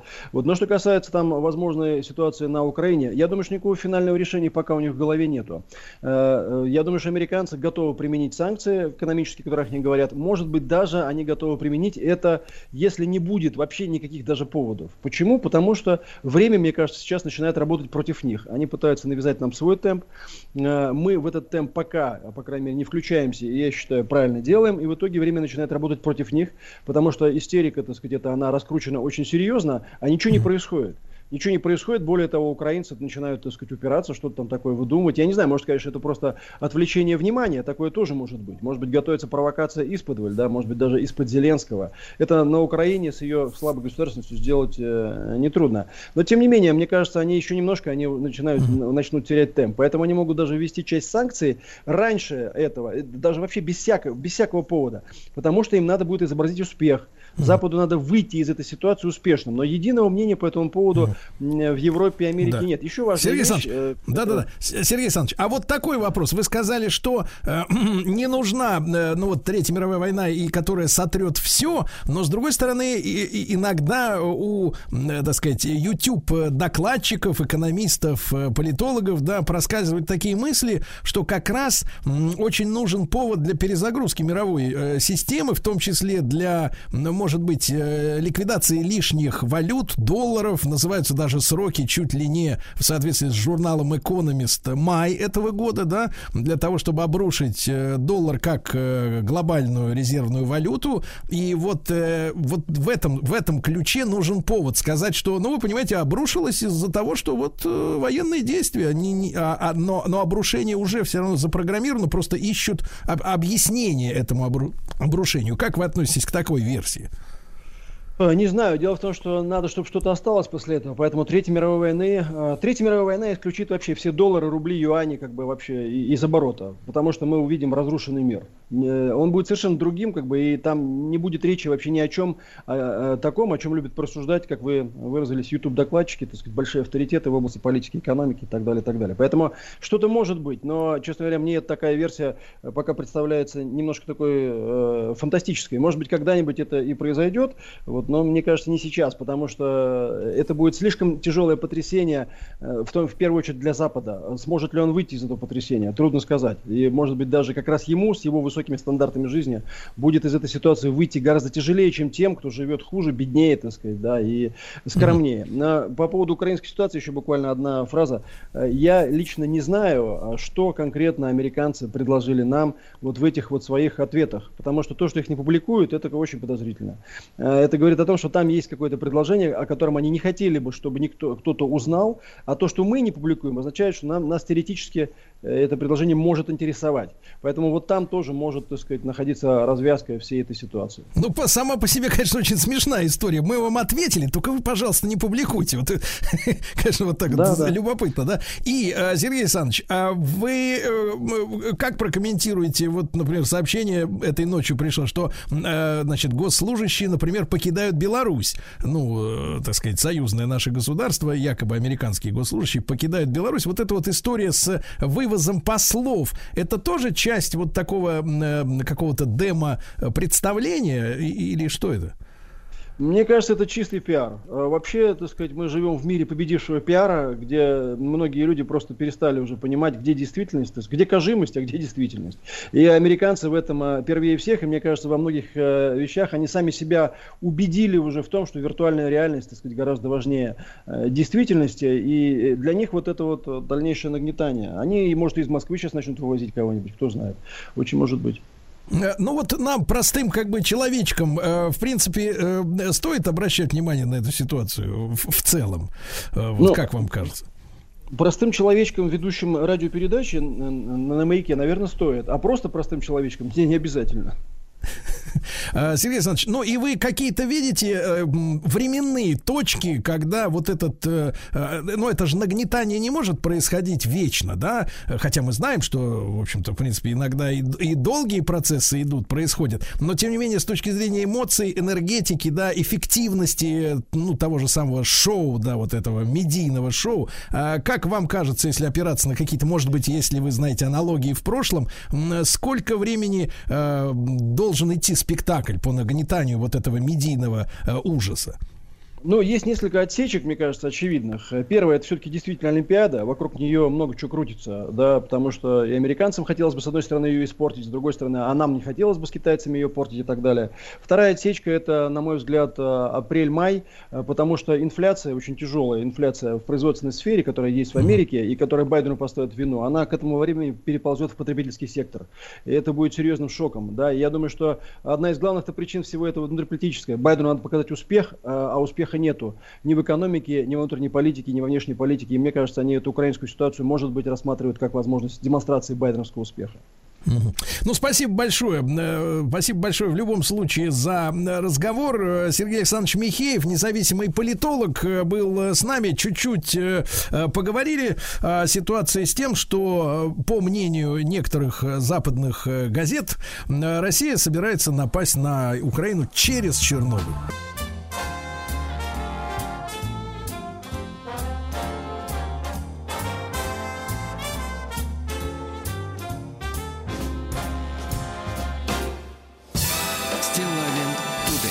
Друзья мои, э, ну что же, э, на выходных э, я обнаружил чудесную новость, которую решил, что мы обязательно с Владиком должны ее разобрать э, вместе с вами, конечно же, в эфире, потому что вещь-то касается... А мы, кстати, посмотрим, какой к части нашей аудитории эта новость в принципе касается, да, Владик? Очень хорошо, да. А да, заголовок-то следующий. ну Представитель э, Русской Православной Церкви, митрополит Илларион, предложил запретить секс-шопы. А? Вот, Бау. да, на- ну наконец-то, наконец-то, наконец-то, да, потому что Запретить секс-шопы. это у вас что-то сдувается. Вот, значит, да, да, история. Сдувается. История так, история такая, Владик. Да. серьезно, я, конечно, понимаю, у вас вот это все-таки смех это Куда мне вызывает, да? теперь каждый вечер-то ходить, а? Ну да. А, С авоськой, да, С авоськой, да, да, да. Набрал, да, набрал. ага. Значит, давайте, ребята, во-первых, э, давайте сделаем, э, перед тем, как я новость-то саму по себе прочту, я э, инициирую короткий опрос. Обязательно проголосуйте. Это все анонимно. Мы не будем ваши нов- новости передавать, вернее, ваши телефоны передавать митрополиту, уважаемым. Вот, как и секс-шопом не будем. Вот, так что это останется в нашей, так сказать, в нашей корзине, да, трэш. Так вот, пожалуйста, единичка на номер плюс семь девять шесть семь сто три пять пять три три. Э, Ну что, приходится признать или наоборот с гордостью говорить, что являетесь э, клиентом э, интимных магазинов. Да, вот, да, может быть, даже, знаете что? Так. Карточка постоянного покупателя, может быть, в бумажнике где-то там пластиковая затерялась, да? Или виртуальная на смартфоне. Льготная карта. Да, со скидкой москвича. А двоечка, пожалуйста, двоечка. Нет, нет. Вот вы знаете, как-то вот обходимся другими методами. Или вообще не, не нужно. Давайте просто посмотрим, действительно, как вот. Потому что, смотрите, я попытался поднять статистику по продажам. В принципе, митрополит Иларион смелый человек, потому что наступил на, м, э, больное? ну, большой бизнес, большой бизнес, потому что еще до 2020 года, который показал, как вы понимаете, ввиду э, э, ограниченности передвижения большой рост как раз этой продукции. Когда люди оказались запертыми в своих э, квартирах и, и, так сказать, вынуждены были разнообразить, как людям этим казалось, свой досуг, а там продажи подскочили, я видел там 300% ка- по каким-то категориям, 200%, ну то есть многократное увеличение. Так вот, на 19 год я нашел цифры, объем продаж порядка 10 миллиардов рублей в год был. То есть можно себе представить, что если учесть, что какие-то позиции выросли, ну, видимо, рост идет, да? И, может быть, сейчас уже и до 20 миллиардов дошло оборота, и наступать на таких бизнесменов надо иметь смелость, да, определенную. Так вот, глава Синодального отдела внешних церковных связей, я должен вам новость передать же, не просто так ну, на словах что-то так. А, Русская православная церковь, ми- митрополит Илларион предложил запретить секс-шопы. А, он назвал магазины интимных товаров узаконенным развратом. Так, согласны. А, Позиция церкви по всем этим вопросам является очень ясной и однозначной. Мы выступаем против половой распущенности, выступаем против разврата в любых его формах. Вот, э, но, к сожалению, церковь не может заставить власти закрыть такие магазины, регулировать их вывески, рекламировать их э, рекламу, потому что э, служителей культа э, обычно о, таких вопросах власти не спрашивают. Ну, давайте, давайте, пока продолжается э, наше исследование, опрос, да, единичка на 0 плюс 7967 103 5533, вы являетесь, ну, не то чтобы завсегдатаем, но посетителем, покупателем в этих, так сказать, магазинах. Двойка нет, не интересуетесь этими товарами. Ну, знаете, я мог бы рассказать вам об ужасах, вот, потрясениях, которые пе- пе- пережил, когда однажды меня мои товарищи э, на, э, во время нашей командировки затащили в чешский такой магазин. В чешский. На экскурсию. Да. Но то, что я там увидел, честно говоря, повергло меня в шок. И, честно говоря, ходить Чешский шок. Да, чешский шок, да. А Чехия, кстати говоря, самая, одна из самых нерелигиозных стран Европы, поэтому там, видимо, и ассортимент м, соответствующий. Но что надо сказать вот по теме? Давайте, давайте, ребята, а потом пару ваших звонков, друзья мои, ваши отношения. Значит, я хочу сказать следующее. Если серьезно, как бы, ну, с, с иронией, но серьезно, да, вот смотрите, что у нас происходит. А, э, чтобы мужчине и женщине э, иметь интимную связь, да, Так. нужно уметь друг с другом договариваться. Правильно? Выстраивать отношения, создавать микроклимат в семье. Вот, я уж не говорю о том, что надо правильно питаться и вести здоровый образ жизни, чтобы все функционировало как надо. А, Надо подгадать время, обстановку. То есть вот надо как-то вот подготовиться, правильно? А секс-шоп, если, например, брать товары для женщин, да, продают там э, прибамбасы, которые, в с которыми, в принципе, договариваться-то не надо. Нажала кнопочку, и уже, соответственно, он, так Что сказать... надо, хозяин? Да, и он у нас хозяйка. хозяйка. Да-да-да. Хозяйка, да. А, Да, в любой момент, в любой обстановке, так сказать, по, по, по, по нажатию кнопки, а то иногда даже, я так понимаю, есть уже и беспроводные системы, я так наслышанный об этом. Вот. И в итоге получается, что а, интимная сфера, она превращается вот в такое механистичное, а, так сказать, какое-то, как, как иногда слышно, знаешь, выражение, для здоровья. Вот. а Оборот, э, действительно, я не, не беру даже сторону там разврат, не разврат, но вот это прикладное ощущение, что это не занятие любовью, а именно какая-то вот, знаете ли, механистичное снятие каких-то не знаю, неудобств, э, там еще чего-то, да, А как зубы почистить, условно говоря, там тоже есть зубные щетки с батарейками, правильно? Что-то это мне напоминает, тоже вибрирует. И, и факт, фактически, э, вот если с точки зрения мужчины говорить, то да, для, для, вот му- мужского понимания это, конечно, э, враг, враг, потому что это конкурент, э, который не знает, так сказать, перерывов, сбоев, да, Усталости, Вот. да, конечно. ну, уста- усталости, да, не нужен перерыв на сон, только перерыв на зарядку, вот, понимаете, да? И в этой связи, конечно, если мы подходим чисто с прикладной точки зрения, конечно, это наш, дорогие мужчины, можно сказать, э, э, в секс-шоп это враг нашей интимной жизни, потому что, естественно, это конкуренция, вот, которую мы не можем выиграть с ними, потому что они жужжат как заведенные, да-да, ты пойди найди такого вот, э, такого же мужчину. Не в кино, конечно, я имею в виду. Давайте пару мнений буквально, и Сережа из Челябинска дозвонился. Сергей, добрый день, доброе утро. Да, Добрый, добрый день. да, пожалуйста. Ну, что, я скажу, это просто м, РПЦ бизнес и секс бизнес. Это не Ну, погодите, друг погодите, вы давайте в чужой карман-то не лезьте. Вы скажите, вы, вы секс-шопом пользуетесь, Сережа? Когда последний нет, раз конечно. заходили? А, Нет, конечно, так. Вот, все, с этого начнем. Закрыть одобряете? да. Так нет, надо просто начинать с воспитателей в детском саду. Э, Не надо закрывать. Надо Так. давайте стрелять, давайте там или что, в концлагерь сажать. Так, Надо понятно. Сережа, Сережа люди- предлагает жесткие меры. Хорошо, понятно. Сам не пользуюсь, но расстрелять. Давайте Константина, э, и он из Москвы, и Костя, доброе утро. Доброе утро.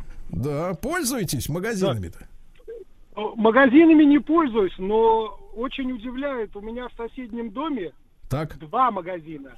так. А, И они существуют с середины где-то, наверное, с конца 90-х. Так. Не 60-х точно. Мгм. Вокруг, вокруг все менялось. Люди приходили, уходили, открывались магазины, закрывались, разорялись. А эти как были, так и существуют. Я за последние 20 лет не видел, чтобы туда кто-то заходил. Так, Но то есть думаете, думаете, отмывают при помощи смазки, да? Что-то? Ой, похоже, ой, похоже. Похоже, хорошо. Хорошо, Константин. Ну а вообще, в принципе-то, закрыть эту заразу или надо? Пусть народ, так сказать, там это самое, что, как развлекается. Гужуется. Я думаю, что если народу это нужно, ну, пускай работает. Если народу Он нужно, вы не опыт- видели, чтобы народ опыт- заходил, я понял, да. Хорошо, видел, хорошо. не видел. Хорошо, Константин. Давайте, давайте Вячеслава послушаем. Слава, дорогой, доброе утро. Интересно, вот позиция может быть неожиданной, кстати. Специалист оппозиции, Так. Да нет, э, абсолютно позиция будет для вас ожиданной. Так. Замечательные магазины. Зачем их закрывать? Их не надо угрожать, но если вы читали последнее исследование, во время пандемии их оборот Так. вырос в разы. Да. Поэтому, и причем в разы именно в средствах э, контрацепции, потому что люксовый класс, да, ты можешь в аптеке купить презервативы только невысокого класса, а по-настоящему серьезного класса, да, который Высокий класс, он в чем именно. отличается от невысокого? Ну, скажите? насколько, Вячеслав. как, как я разобрался, как я, в силу того, что я ничего не, не- а в силу того, что наоборот, они сверхтонкие, они с очень правильными э, напылением и правильным, ну, и как бы смазка Мгм. очень правильно, как я понял. Плюс еще вот эта да, проблема всегда с э, моментом надевания, она вроде как наконец-то решена. Да, решено, я понимаю. Это во-первых. Проблема. Ну, ну, Вот потом следующий, как вы можете, как Да. вы можете отрицать необходимость хорошего сексуального костюма у девушки. Медсестры, стюардессы, Ну, погодите, погодите, ну, это какая-то- в мини-юбах. Красиво. Да, ну, да, да бросьте, ну что вы, ну что, не хватает вам фантазии, что ли? Ну, давайте, Фантазии недостаточно, должно быть обязательно все. Зачем фантазия нужна, когда вот это стоит, причем это костюмы стоят, я посмотрел, полторы-две тысячи рублей. И вместо непонятной женщины у тебя потрясающая уборщица появляется в доме. Что вы за люди? а? Да, да, да, понятно. Вячеслав. Кстати. Вячеслав странно, вот, да, как-то метнулся, да, не стал, э, не стал, так сказать, стиль, солидаризироваться. да, ну, а давайте мы, давайте мы с научной точки зрения, потому что, ну, ржать можно до бесконечности, да, или топать Ну, если копытами. хотите пару сообщений. Давайте пару Давайте, сообщений. пишет Ельницкий. Закрытые секс-шопы вынудят людей пользоваться самоделками. Э, Эдуард пишет, посещаю иногда, но да. А, Лена пишет, кстати, женщина, Приморский край. Опять русских баб на диету? Много вопросов. Дмитрий пишет, с удовольствием читаю отзывы на Альке к таким товарам. На диет. Нет, давайте теперь то с научной точки зрения. Друзья, вы знаете, мы стараемся проблему исследовать по-всякому. Посмеялись и разошлись, это понятно. Мы с физиком связались. Нет, не с физиком, а действительно со специалистом в области сексологии. Я приветствую в нашем эфире Николая Давидовича Кибрика, главного специалиста отделения сексологии Московского НИИ психиатрии, филиала Национального медицинского исследовательского центра психиатрии и наркологии имени Сербского. Николай Давидович, доброе утро. Да. Доброе утро. Николай Давидович, ну видите, э, как всегда, вот подобные темы вызывают какую-то ироническую реакцию. Народ Ну, разношерстный. да, да, да. Ну, вот такой, мне кажется, это прикрытие какой-то смущенности и некоторого, некоторого, некоторой неловкости у людей. Это, слава богу, значит, стыдливость осталась. Но, Николай Давидович, а вы видите, вот как именно сексолог, как специалист, именно психиатр, а, ну, скажем так, э, негативное влияние, не, не моральную сторону, да, а вот именно, со- соответственно, вот конкуренцию между, например, товарами из интим-магазинов и реальной жизнью с реальным человеком? Ну, особо здесь конкуренции нет. Наоборот, это часть определенной сексуальной культуры. И э, эти магазины открылись как раз после перестройки, где-то в начале 90-х годов. И до сих пор вроде бы существуют и э, приносят, мне кажется, довольно большую пользу различным категориям граждан. Здесь э, могут э, пользоваться различные сексуальные меньшинства сосе- своими, так сказать, при- особыми представлениями о сексе. Так. Инвалиды какой-то степени тоже могут удовлетворять свои сексуальные потребности. То есть э, и ну, а здоровые абсолютно люди тоже могут э, разнообразить как-то сексуальные свои ощущения различными пищевыми добавками, э, как какими-то приспособлениями, которые могут быть в какой-то степени украсить сексуальные ощущения. Вот вы говорили о белье, о там еще каких-то различных... наручниках, да-да-да. Да, ну, э, все это игры сексуальные, так что к ним можно, если это паре необходимо, почему бы не взять э, хорошую, так сказать, продукцию купить в этом магазине, а не использовать какие-то свои дополнительные приспособления э, со своей выдумкой и так далее. Ну, да, ну, Николай Давидович, когда... но я, я, дру... я немножко о другом, да, не о том, чтобы, э, значит, в паре было принято решение разнообразить то, что им там после 70 50 лет совместной жизни наскучило. Я ну ситуации, ну, да. когда у нас, смотрите, у нас много одиноких людей, да? Э, Конечно, ну, да. очень много одиноких людей, которым с годами все сложнее сойтись друг с другом, потому что, ну, мы покрываемся такой броней из своих предпочтений, вкусов, там, взглядов на жизнь, и мы перестаем быть гибкими и, и так сказать, готовыми к приему, так сказать, рядом человека, который иначе как-то смотрит на бытовые вещи, на, на, на какие угодно, ну, да? И вот представим себе да. ситуацию, что живет одинокая одинокая женщина, ей вроде бы и хочется, э, так сказать, объединиться с каким-то замечательным мужчиной, вроде бы вот э, нас всех тут с вами втроем, да, вот, но Да. а, она, она уже, понимаешь, вот привыкла к тому, что вот эти товары, они вот такие действительно вот, они не требуют, грубо говоря, ну, никакого, эм, э, так сказать, как это по-русски-то выразиться поприличнее, но не требует никакого обхождения. То есть появляется ощущение, что э, секс это прикл- прикладная история, это, это чисто какая-то гигиеническая процедура, да, перед которой нет трепета, нет э, флера никакого, да, романтического. Ну, какая-то вот какая-то бытовуха такая, которая не сводит секс э, до Нет. уровня вот процедуры. Нет, не согласны? Понятно. Нет, это не так. Почему? Потому что, видите ли, э, сексуальное влечение это э, то же самое, что и там пищевое влечение. Пищевые ну, какие-то добавки употребляем, вкусы разнообразие. Та- Так же и в сексе. Нужно как-то разнообразить это. А тем более, когда люди одиноки, они могут использовать различные э, приспособления, которые могут продаваться только в определенных магазинах. И правильно, что это отдельно немножко. Ведь в 90-х годах, когда э, формировалась эта, так сказать, э, культура э, посещения данных магазинов, ведь были определенные ограничения, что нельзя их э, было открывать рядом со школами и так далее и тому подобное. То есть э, были уже контроли со стороны государства по э, ограничению их деятельности. Ну и сейчас то же самое, это уже своего рода коммерческие предприятия, которые требуют определенных ну, надзора но со стороны государства, а не со стороны каких-то э, организаций. Даже если брать и нашу довольно серьезную это религиозную организацию, их и, и православие, и мусульманство, конечно, они могут говорить, э, критиковать их и так далее, но э, это существует, я говорю, в определенной сексуальной культуре, которая у нас э, Николай Давидович, время. понимаю, понимаю. А как вы, в принципе, оцениваете вот состояние нашей э, сексуальной культуры, да? Потому что, ну, мы с вами люди взрослые, мы помним эту прекрасную, ну, правда, оболганную реплику о том, что у нас в стране секса нет, да, вот на одном из ток-шоу. Это фраза, фраза, правда, иначе прозвучала, но ее вот запомнили Да, так, как я сказал. Да, Да, и вот мы Девушка. прошли этот путь, получается, за 35 лет, да, за, т- примерно за 35 лет, Да, от да, да. э, того, что у нас этого нет, табуированного, э, табуированной истории, к тому, что у нас вот, э, вы говорите, рядом со школами только лишь нельзя открывать, а так так пожалуйста. Как вы оцениваете, в принципе, сексуальную культуру нашего сегодняшнего населения? Оно отста она отсталая какая-то, да, э, вот, или наоборот передовая, вот э, с точки зрения специалиста? Ну, я не знаю, мы всегда привыкли быть э, в первых рядах, так сказать.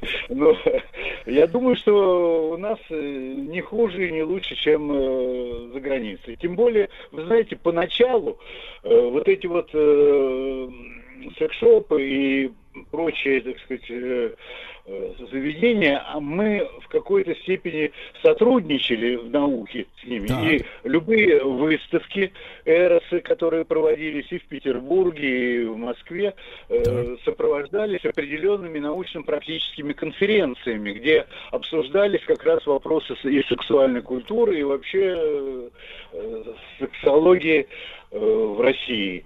Сейчас, к сожалению, подобных э, сборищ уже нет.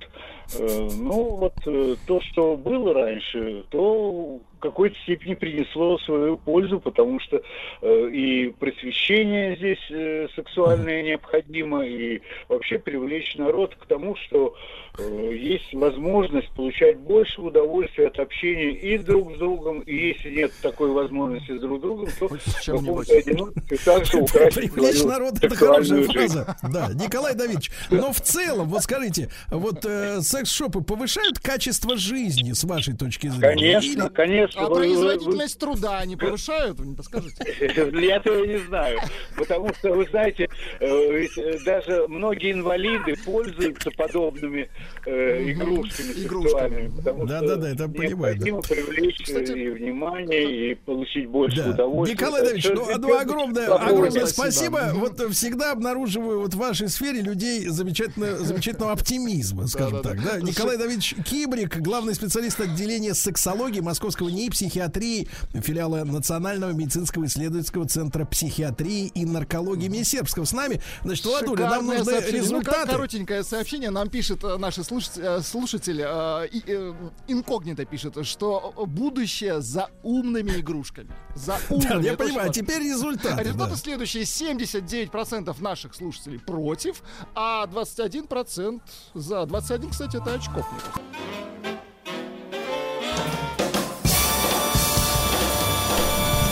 Стилавин Today. Друзья мои, э, ну что, у нас с вами программа, э, надо было ее назвать, конечно, обо всем, обо всем на свете, да, потому что, ну вот я так э, смотрю, о чем бы мы не смогли с вами поговорить? Да нет Ну, таких тем. О Нет. кибернетике, наверное, только если. да, Мы да. бы вызвали специалиста. Вызвали, да, но это не помогло бы нам.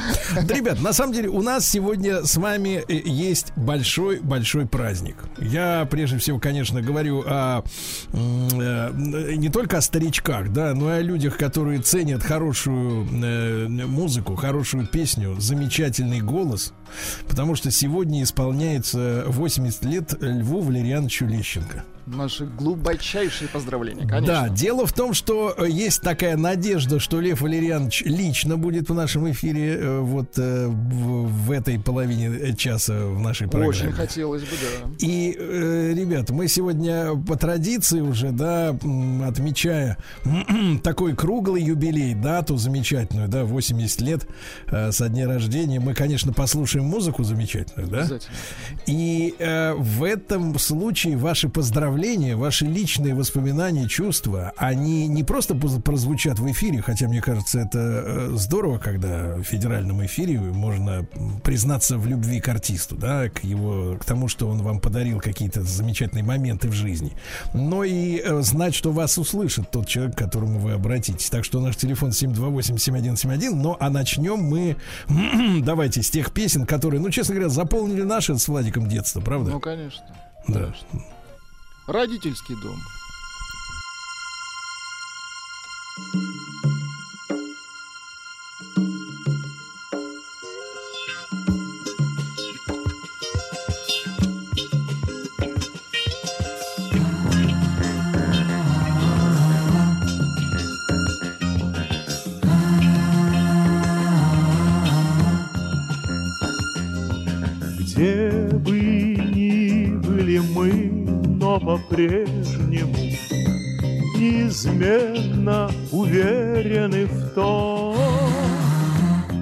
нас примет с любовью и нежностью.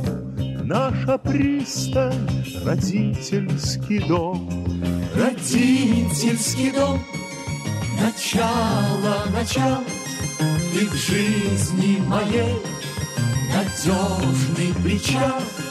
Родительский дом, пускай добрый свет Горит в твоих окнах много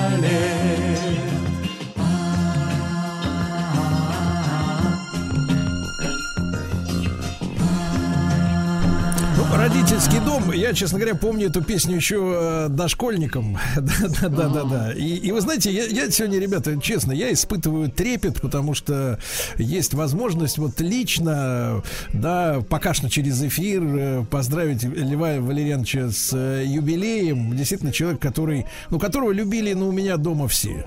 У меня дома все любили и бабушка, и дедушка, эти самые теплые воспоминания, да, о тех людях, которых уже нет там со мной, но я помню, как они э, сидели у телевизора и, слушали, и, и, э, ну, я по молодежному я бы сказал бы, чтобы кайфовали. Я, кстати, Льва Валерьевича один раз в жизни видел лично, вы представляете, в автобусе. так. Ну-ка. В автобусе видел, да. И вы ему уступили место? Нет, нет, это был автобус, который вез на самолет людей в А, э, Шереметьево. хорошо. То есть не стали уступать. Хорошо, Э. Да, Лев Валерьянович э, был, ну, знаешь, он у меня произвел впечатление, э, ну, вот настоящего мужчины статного. Да. Он был, он был в коричневом кожаном пальто, вот как у Жеглова, но только в коричневом, понимаете, да? И вот эта осанка, да, взгляд, Ну, это положение, положение головы, да, вот понимаете, Ур- да, уровень артист, советский уровень в хорошем смысле, нет, конечно. нет, нет, уровень мужчины, понимаете? Да, и То мужчины есть, в том числе, То есть есть вот, как говорят, вот вся эта мужская братья, да, мужчины по паспорту, да, а здесь стать, понимаешь, да, вот это выправка, выправка, которую можно назвать э, военной даже в какой-то степени выправкой. Юра Кислый пишет, Лещенко и пел хорошо, и репутацию не запятнал. Выглядит Да-да-да-да-да, до сих пор конечно. приличным человеком, но, может быть, я чего-то не знаю, пишет Нет, Юра все, Кислый. все вы знаете, все, хорошо. нормально. Давайте еще одну вещь послушаем, друзья. Давайте, притяжение Конечно, Земли. Конечно. Космическая вещь.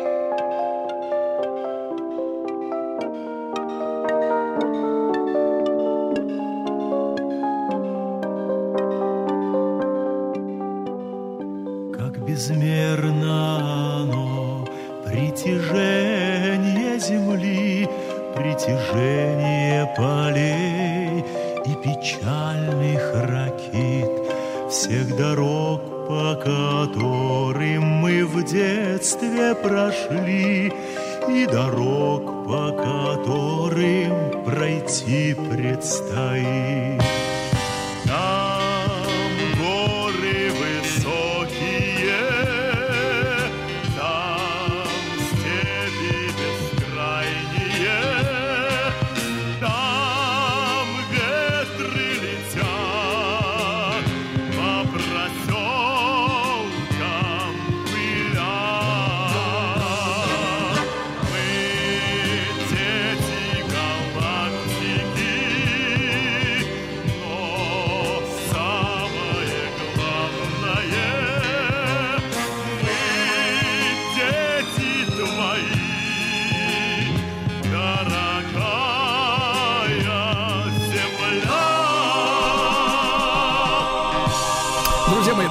Конечно, у вас есть возможность лично поздравить Льва Валерьяновича. Э, Татьяна из Томска дозвонилась, ей 49. Татьяна, доброе утро, добрый день. Да. Доброе утро, Сережа. Вам звонит девочка Таня без пяти минут 50. А в начале 80-х это девочка, которая приехала из Сибири в Москву в 80-м году. И купили мне куртку с олимпийским мишкой на рукаве. И для меня Лещенко в первую очередь это «До свидания, мой ласковый Миша». Я когда это слышу, я вспоминаю эту куртку, которую достали мне там в ГУМе. И это для меня просто слезы радости, потому конечно, Лев Варианович переживет, если Томского лично и Негодина Татьяна не поздравит, но просто то, что есть огромное количество мальчиков и девочек начала 80-х, которые видят этого Мишку, улетающего под песню Лещенко, я думаю, Россия это вместе, она вспомнит вот этот как раз момент. Спасибо, ребята. Татьяна, ну прекрасно, большое. прекрасно искрящийся юный голос, как краса, как у той девчонки в 80-м, а, как у той девчонки. Ну, а есть у нас э, Мишка-то? А, Мишки нет, но у нас есть шикарный трек «Старт» дает Москва. Это тоже олимпийский трек, между прочим. Мишки нет. Мишки нет. Спрашивайте в аптеках.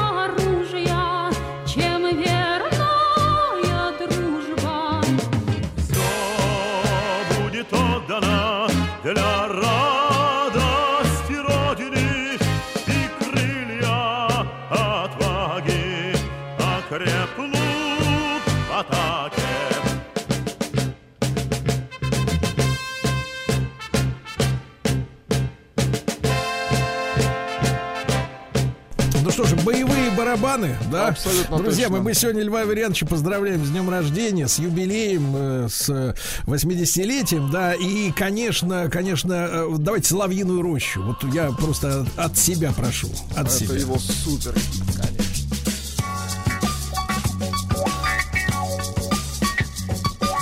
Там, где месяц сказку сторожит, Где в зеленых дебрях ветер ропщет, Роща соловиная стоит,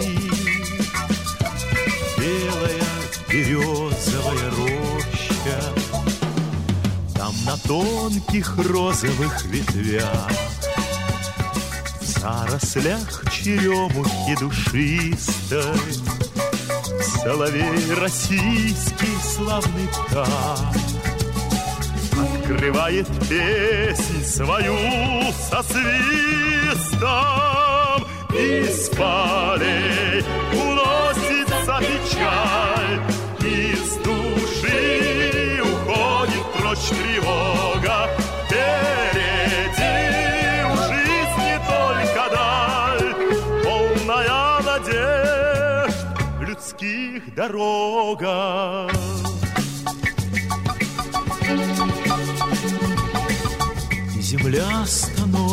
роднее И сердцам понять друг друга проще Ты мне душу тронул, соловей Ну, супер хит, друзья мои, как говорят сейчас, да? А тогда говорили шлягер. А, Наташа из Уфы к нам дозвонилась, ей 51. Наташ, доброе утро. Да, добрый день. да, здравствуйте, здравствуйте. У нас уже добрый день практически. Ну, вам Да. доброе утро. Да. Прошу вас, Наташ.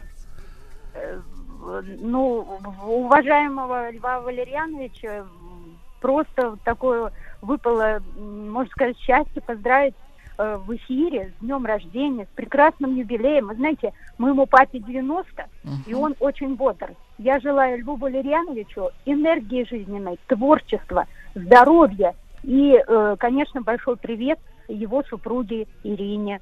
Э, Да. Все его творчество это Передадим. просто сказка. Вот для меня это сказка. И юность, и детство у меня прошли под песни Льва Валерьяновича.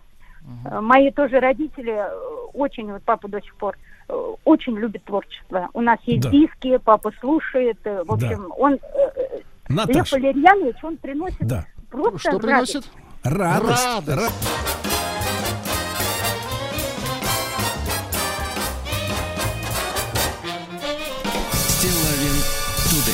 Друзья мои, ну и как я вам обещал, и как я лично надеялся, у нас э, есть возможность э, поздравить э, с юбилеем, с днем рождения Льва Валерьяновича Лещенко лично в прямом эфире. Лев Валерьянович, доброе утро, дорогой. Доброе утро. Да, спасибо огромное, что вы согласились э, побыть э, хотя бы несколько минут в нашем эфире, потому что, вы знаете, вот поражает, э, поражает ответственность и э, способность да, людей вашего поколения вот э, так э, тепло, искренне относиться к слушателям, не к нам, к радиоведущим, но к слушателям в первую очередь, потому что, если честно, я вот вам открою секрет, а, приглашал, а, приглашал, э, значит, к нашему сегодняшнему эфиру э, музыковедов, да, э, с которыми хотел поговорить о вашем творчестве, а они говорят, а мы, вы знаете, Сергей, в это время спим. А вот, Лев, а, вот, а вот Лев Валерьянович Лещенко, который сегодня отмечает 80-летие, не спит с утра. И, и, и вот, вот она разница в поколениях феноменальная. Да. Да. Да, ну, молодежь любит поспать, это правда. Лев Валерьянович, а, я знаю, Да. у вас сегодня большущий концерт в Крокусе, да, состоится? Да, да. Вот. Да. Лев Ильич, дорогой, мы, вот для меня это трепетный момент, поверьте, вот чисто по-человечески. я сейчас спасибо. не как Да. радиоведущий, как человек, который вас знает с детства, с ранних, с ранних лет. Это для меня большая честь, но в первую очередь большое удовольствие вас поздравлять с э, праздником. Поверьте, вас очень любят. Вот. Спасибо. Да. Лев Валерьянович, если можно, ну вот как бы с высоты прожитых лет напутствие, вот э, напутствие э, тем людям, которые, Которые которым, спят. которые еще проходят, да, вот путь э, жизненный, вот самый, может быть, не как нотация, но как добрый отеческий совет э, по жизни. Да, конечно. Спасибо, что поздравили меня, потому что сейчас идут звонки такие. Я э, увидел, конечно, э, вот э, лейбл вашей радиостанции, с которой я дружен уже на протяжении 60 там, или 50 лет. Э, Мне очень приятно, что слушатели э, сегодня э, э, имеют возможность, вернее, я имею возможность сказать им огромное спасибо моим зрителям, моим поклонникам. Ну, к сожалению, со связью. Да. Мгм. Да-да-да, сорвался. К сожалению, Ну, да. Со связью, да. Вот. Ну, э, э, Льва Валерьяновича мы тогда не будем больше уже отвлекать. Конечно, да? конечно. Давайте в такой день, Владик. пускай, да, все-таки он будет у Надо готовиться. Не будем да, сегодня его концерты, звонками, праздничное настроение, а связь, видите, два- 22 год уже на дворе, а связь дрянь, понимаете? да? Абсолютно согласен. Вот. Давайте лучше песню Видимо, послушаем. связью занимается как раз та самая молодежь, которая дрыхнет вместо Которая того, спит, чтобы абсолютно. Да, работать. Да, давайте мы все-таки подарим нашей слушательнице Татьяне тот самую, ту самую песню, о которой она э, мечтает и плачет под нее каждый раз, когда слышит. А Льва Валерьяновича Лещенко мы от, всей, от всего сердца, от всей души еще раз поздравляем с днем рождения, желаем его здоровья, радости да, и благополучия. На трибунах становится тише, Тает быстрое время чудес. До свидания, наш ласковый Миша, Возвращайся в свой сказочный лес. Не грусти, улыбнись на прощание, Вспоминай эти дни, вспоминай. Пожелай исполнения желаний, Новой встречи друзьям пожелай. Расстаются друзья, Остается в сердце нежность, Будем песню беречь. До свидания, до новых. И он полетел, но обещал вернуться, да? Точно. Вот, Мишка, да. Ну, еще одна, э, еще одна замечательная песня Льва Валерьяновича в дуэте с, э, так сказать, э, с, э, с дуэт, в дуэте В с дуэте кем, Владик? Толкуновой. Доброе Конечно, время. конечно. Только тебя слушать хочу во всем стараюсь, как ты, найти счастливые черты. Ты видишь, пролетает звездочкой ракета, а это добрая примета, Ну и э, наладили связь. Лев Валерьянович снова с нами на связи. Лев Валерьянович, еще раз доброе утро. Да, прервали Доброе нас утро. связисты, к Спасибо, да, сожалению, но у меня идут бесконечные звонки. Э, Рад и счастлив, что э, у меня есть возможность обратиться к радиослушателям, тем людям, которые э, вместе со мной все эти годы. И я э, желаю, чтобы продолжалось еще. Вот, и пока мы будем дружить, мы будем жить. Вот, я всем желаю благополучия, счастья, здоровья. Э, очень уважаю мою, моего зрителя, э, моих поклонников. Так что э, всем э, привет, родным, близким, друзьям. Мы одна команда. Огромнейшее спасибо. Да, вам. Лев Леонидович, спасибо, спасибо вам Спасибо. огромное, друзья Спасибо. мои. Ну, да, и для нас большое, большое удовольствие, большая честь Льва Юрьевича вы этим утром поздравить, ну вот и напомнить молодежи, да, Спящей э, молодежи. Давайте так, гораздо менее именитым э, людям. Да, э, что, в принципе, надо брать пример э, со старшего поколения, с прекрасного, да, которое э, вот вместо сновидений, да, вот, занимается служением своему любимому делу, правильно? Вот, Льва- Лев Ильянович, дорогой, с днем рождения. Вот, еще раз здоровья, радости и благополучия. Спасибо. Мне нужен магнитофон заграничный, американский или немецкий? Вот есть очень хороший, отечественный. Спасибо, отечественный подойдет. Заграничный надо изыскивать. Я понимаю, сколько. 50. 50? Ну, возьмите себя в руки. Нужно узнать, нужно привезти. Италия. Да. На маяке. Что же за день сегодня такой чудесный, друзья мои? И о том поговорили, и о сем, и посмеялись, и серьезно обсудили. А вот и Рустам Иванович, наша награда сегодняшняя. Доброе Дорогой утро, Сергей. наш. Доброе утро, Влад. Доброе утро, уважаемые радиослушатели. Да, сразу Выздоровел. после, сразу после Льва Валерьевич. Да, Лещ. выздоровел. Вот уровень, да. Уровень, да, Сергей Валерьевич, да? Вот, вот, Можно сказать, кто у вас был на разогреве? Вы так и отвечаете. Лещенко. Да, в день своего рождения. Еще Юра, но он просто спит сейчас. да. А, Юра, да. Юра, доброе утро. Я сейчас имею, конечно же, в виду Юрию Лазу. Слушайте, но не мог я обойти а, Значит, э, пройти мимо, точнее сказать, э, ну, главного, наверное, приложения последних, э, наверное, лет двух, может быть, и трех. Мы с вами немного выпали, Сергей Валерьевич, ввиду своего возраста. Вот, Ну, может быть, маскулин... волосами Да, выпали. да, да, маскулинный, может быть, вслед и за маскулинностью своей, да, потому что я так понимаю, что мы последние из представителей вместе с Владом и нашими радиослушателями нормальных традиционных ценностей, о которых говорит и наш президент, кстати говоря, в частности. Значит, а, тем более, что мы находимся на неделе, ну, точнее сказать, проживаем неделю, в конце которой откроются очередные зимние Олимпийские игры, откроются они в Пекине. И, конечно же, главное приложение, а, китайское приложение, которое захватило весь мир, это ТикТок, Сергей Валерьевич. Сегодня история ТикТока. Да, значит, история, а, не могу сказать, что, знаешь, вот, которая развивалась по классическому сюжету. Был классный парень китайский, у которого ничего не было, и вот в один прекрасный момент он придумал классную штуку, которую загрузили 200 миллионов раз, значит, и это, и это приложение в, ну, про- просто в одночасье стало одним из самых популярных м, значит, приложений во всем мире. Значит, немного статистики. Сегодня само приложение TikTok, о котором я вам буду рассказывать, доступно более чем в 150 странах мира, насчитывает более миллиарда по одним данным, по другим данным более двух миллиардов пользователей. А, Значит, если говорить о китайском рынке, то на китайском рынке а, конкретно это приложение присутствует под названием Douyin, запомните.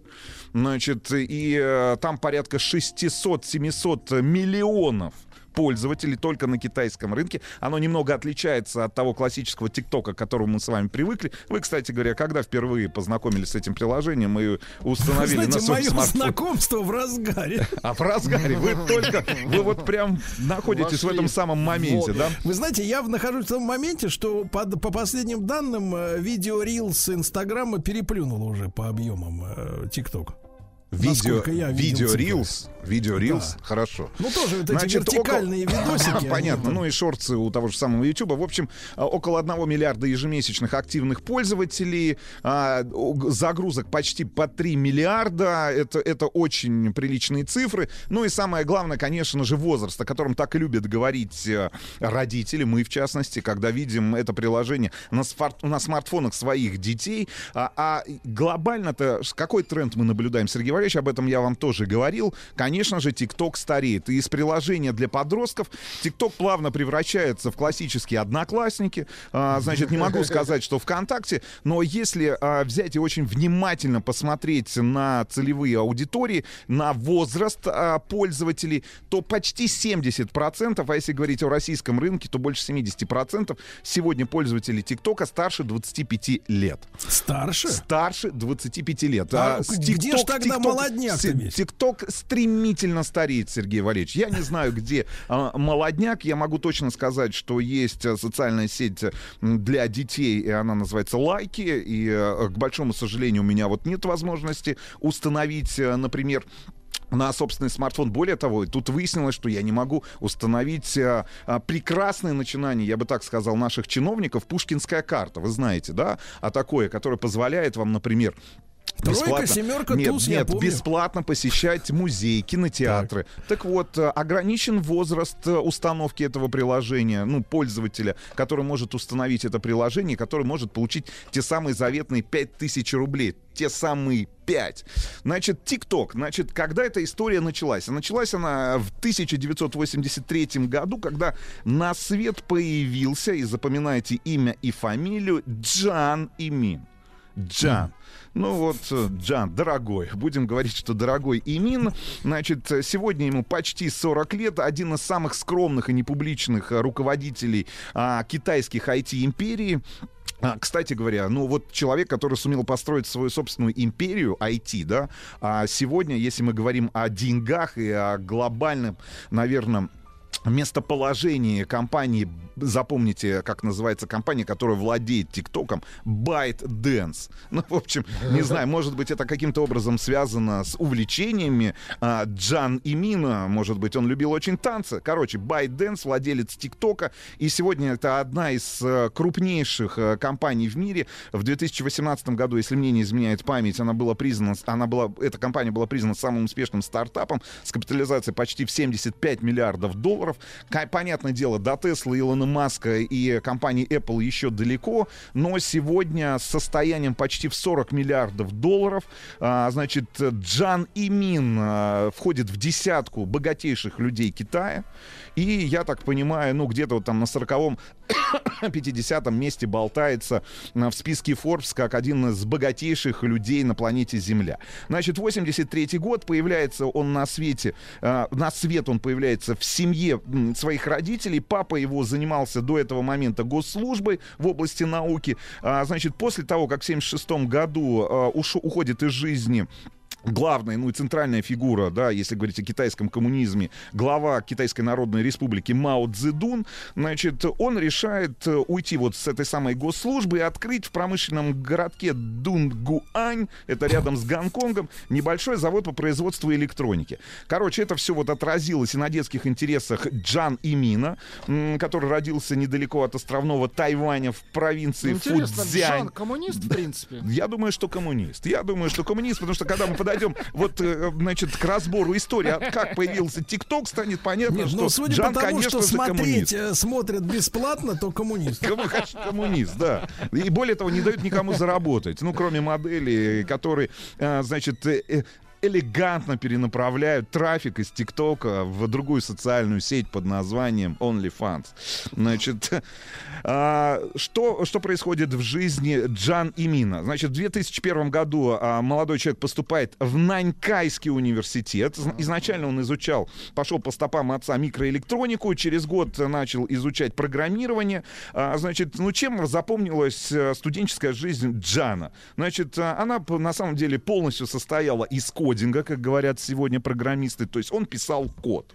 Значит, и в свободное от э, написания кода время он занимался починкой ну, достаточно простых на тот момент компьютеров, знакомых. И вот однажды эта подработка окупилась с необычной стороны. Джан зашел в квартиру, в которую его вызвала однокурсница, значит, одногруппница, точнее сказать, и остался там, и остается до сих пор, потому что она попросила починить ее компьютер, наверняка плату, в общем, завертелся кулер, и в конце концов, э, да, значит, одногруппница превратилась легким Вонг. Да, движение в мадам и мин, да. В общем, с дипломом в области программирования он устроился в одну из китайских компаний. Это был стартап. Таких сегодня компаний и на самом деле сервисов достаточно много. Этот сервис занимался подбором авиабилетов. Ну, доста- удобных маршрутов, стыковок. э, Значит, и чем вот здесь отличился Джан? Значит, э, он размышлял, что нужно покупателю, придумал э, штучку такой. Я уж не знаю, может быть, действительно это какое-то открытие в тот момент было или нет. Так. Ну, вот сама, сама реализация, сам подход. Ну, в общем, он предложил, а, значит, функцию, которая позволяла пользователям в автоматическом режиме получать а, сообщения о выгодных акциях, которые проводят те же самые авиакомпании. Короче, в 2008 году он присоединился к команде FanFo. Это известный, я, честно говоря, не понимаю, как правильно произносить китайские названия, которые пишутся латиницей. А, будем надеяться, что правильно. Значит, это на самом деле китайский Твиттер.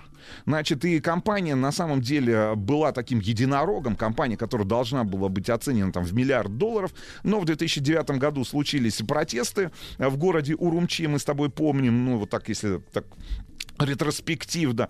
А, именно там зародились волнения, и китайские власти поставили крест на этой самой компании, на этом самом таком китайском аналоге Твиттера, потому что выяснилось, что протестующие что делали? Координировали свои действия как раз при помощи вот этой молодой та- в тот момент платформы. Значит, В конце концов, что происходит? А, Компания, в которой он начинал по продаже и вот по подбору авиабилетов, продается, продает свой весь бизнес, ну, агрегатору гигантскому, который существует до сих пор, это TripAdvisor, ну, знаете, это, да, а, сервис туристический. Значит, выясняется, что Джан Имину полагается небольшая доля, и вот на эту самую долю, значит, на эти самые деньги он открывает свой новый бизнес, который начинает, эту компанию он называет Buy, ну, вот, ByteDance. Ну, и самое главное, что понял а, Джан Имин раньше, чем Google, а, Tencent, а, Alibaba, Baidu, и, ну, в общем, огромное количество как а, международных, так и китайских IT-гигантов, он понял, что будущее за алгоритмическими лентами. А вот когда вы Это открываете... что такое? А вот сейчас расскажу вам, Сергей Валерьевич. Ну вот когда вы открываете на самом деле тот же самый а, ТикТок, а, что перед вами? Перед вами, конечно же, кастомизированное под ваш... Ну, Вообще там, как правило, придурки какие-то. Да, но вот эти придурки, они специально подобраны для вас, понимаете? Я вот тоже Нет, открываю погодите, ТикТок. погодите, я минуточку, думаю, вроде, минуточку. вроде Давайте, бы вот я, вы скажите, вроде бы это я как не подписан как бы- на этих Не-не-не, придурков. минуточку. При- но они слышит почему-то под валятся. меня. Да. Это подстать мне, придурки?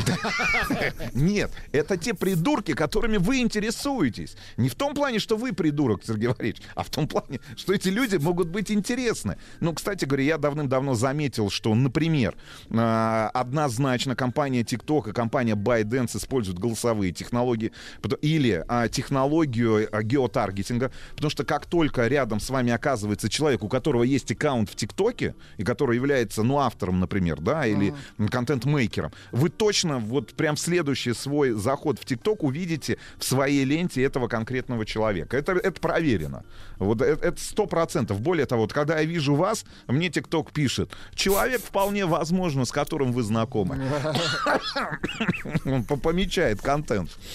А вы такой, нет, Представляете? не знаком. Короче, 2010 год. А, значит, а, действительно, он одним из первых обратил внимание на алгоритмические ленты.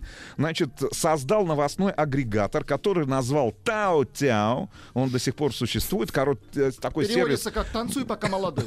Помню Шао Бао. А это вот Тао Тяо. А, Кстати говоря, существует до сих пор. В общем, это кастомизированная, а, значит, алгоритмическая лента, которая выдает новости, исходя из ваших предпочтений. Ну, то есть, хотите вы про спорт, значит, вам, вас будут грузить новостями про спорт. Хотите вы, например, про ноги женские, значит, вас будут грузить новостями про женские ноги. Ну, не знаю, нравятся нам автомобили с вами. Значит, ну, вот основная, в этой ленте основные предпочтения будут определены А как... все сразу можно?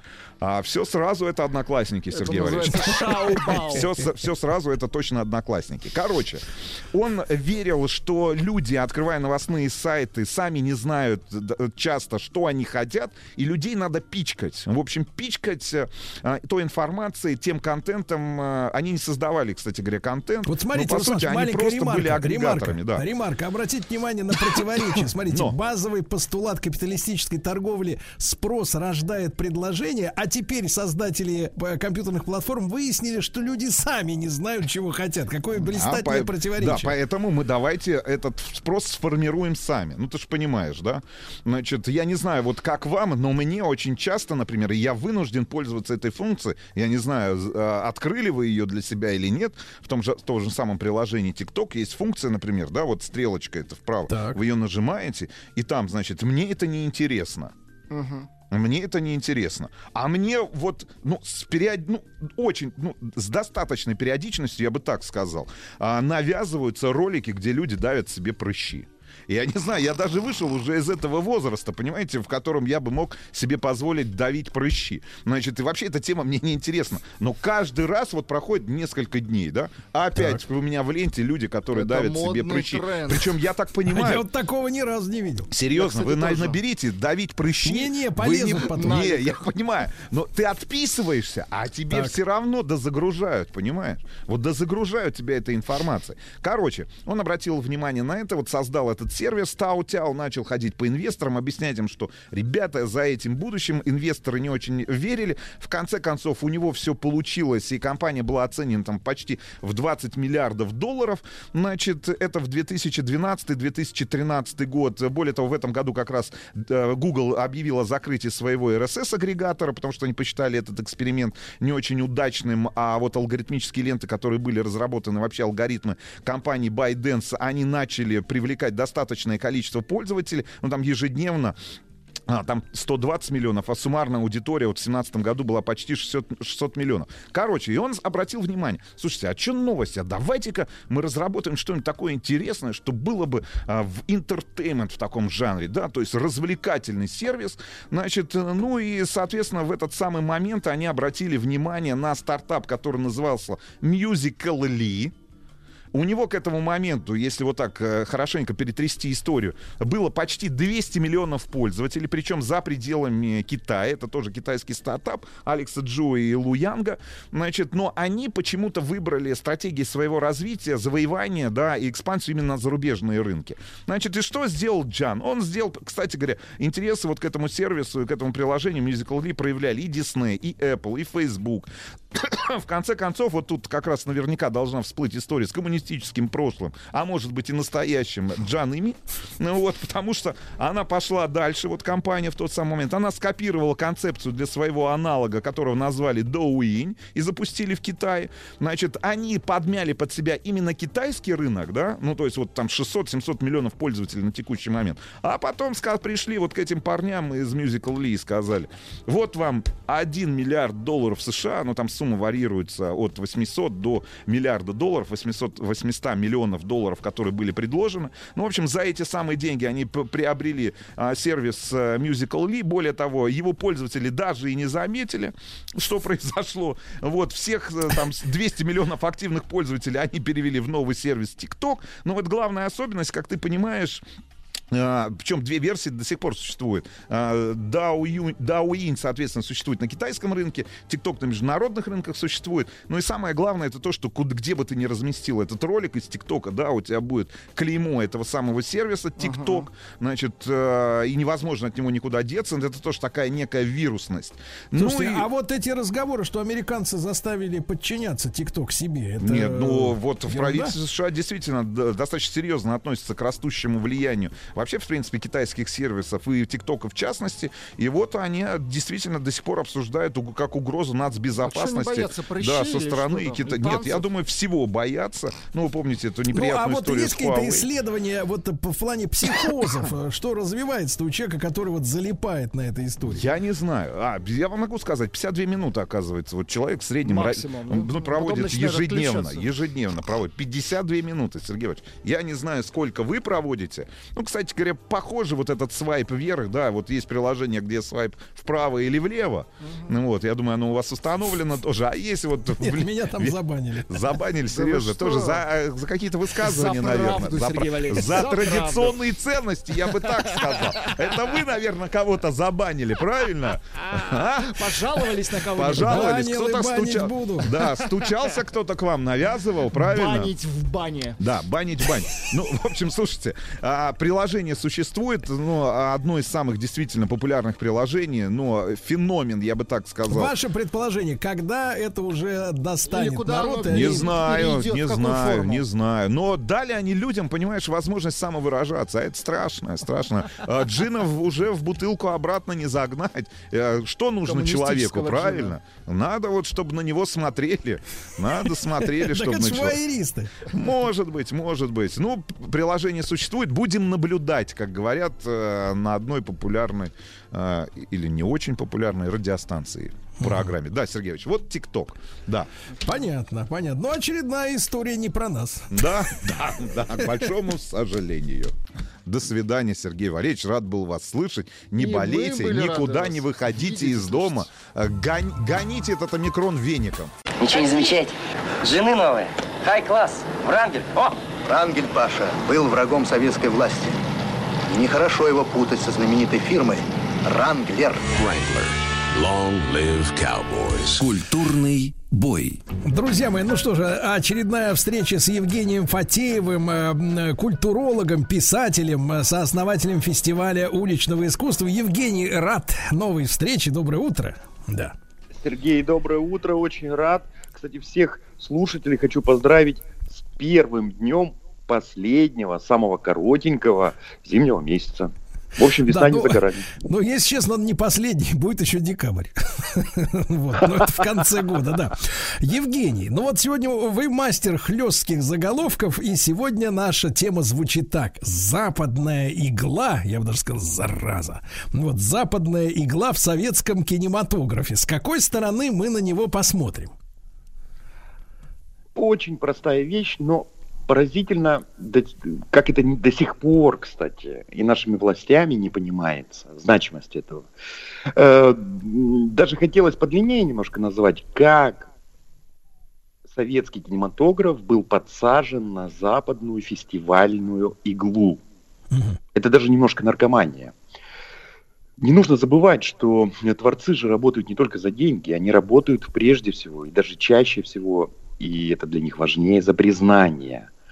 И можно даже говорить о том, что, наверное, в каждой стране, э, не, не только в каждой стране, на некоторых континентах, и даже есть надконтинентальные, надстрановые.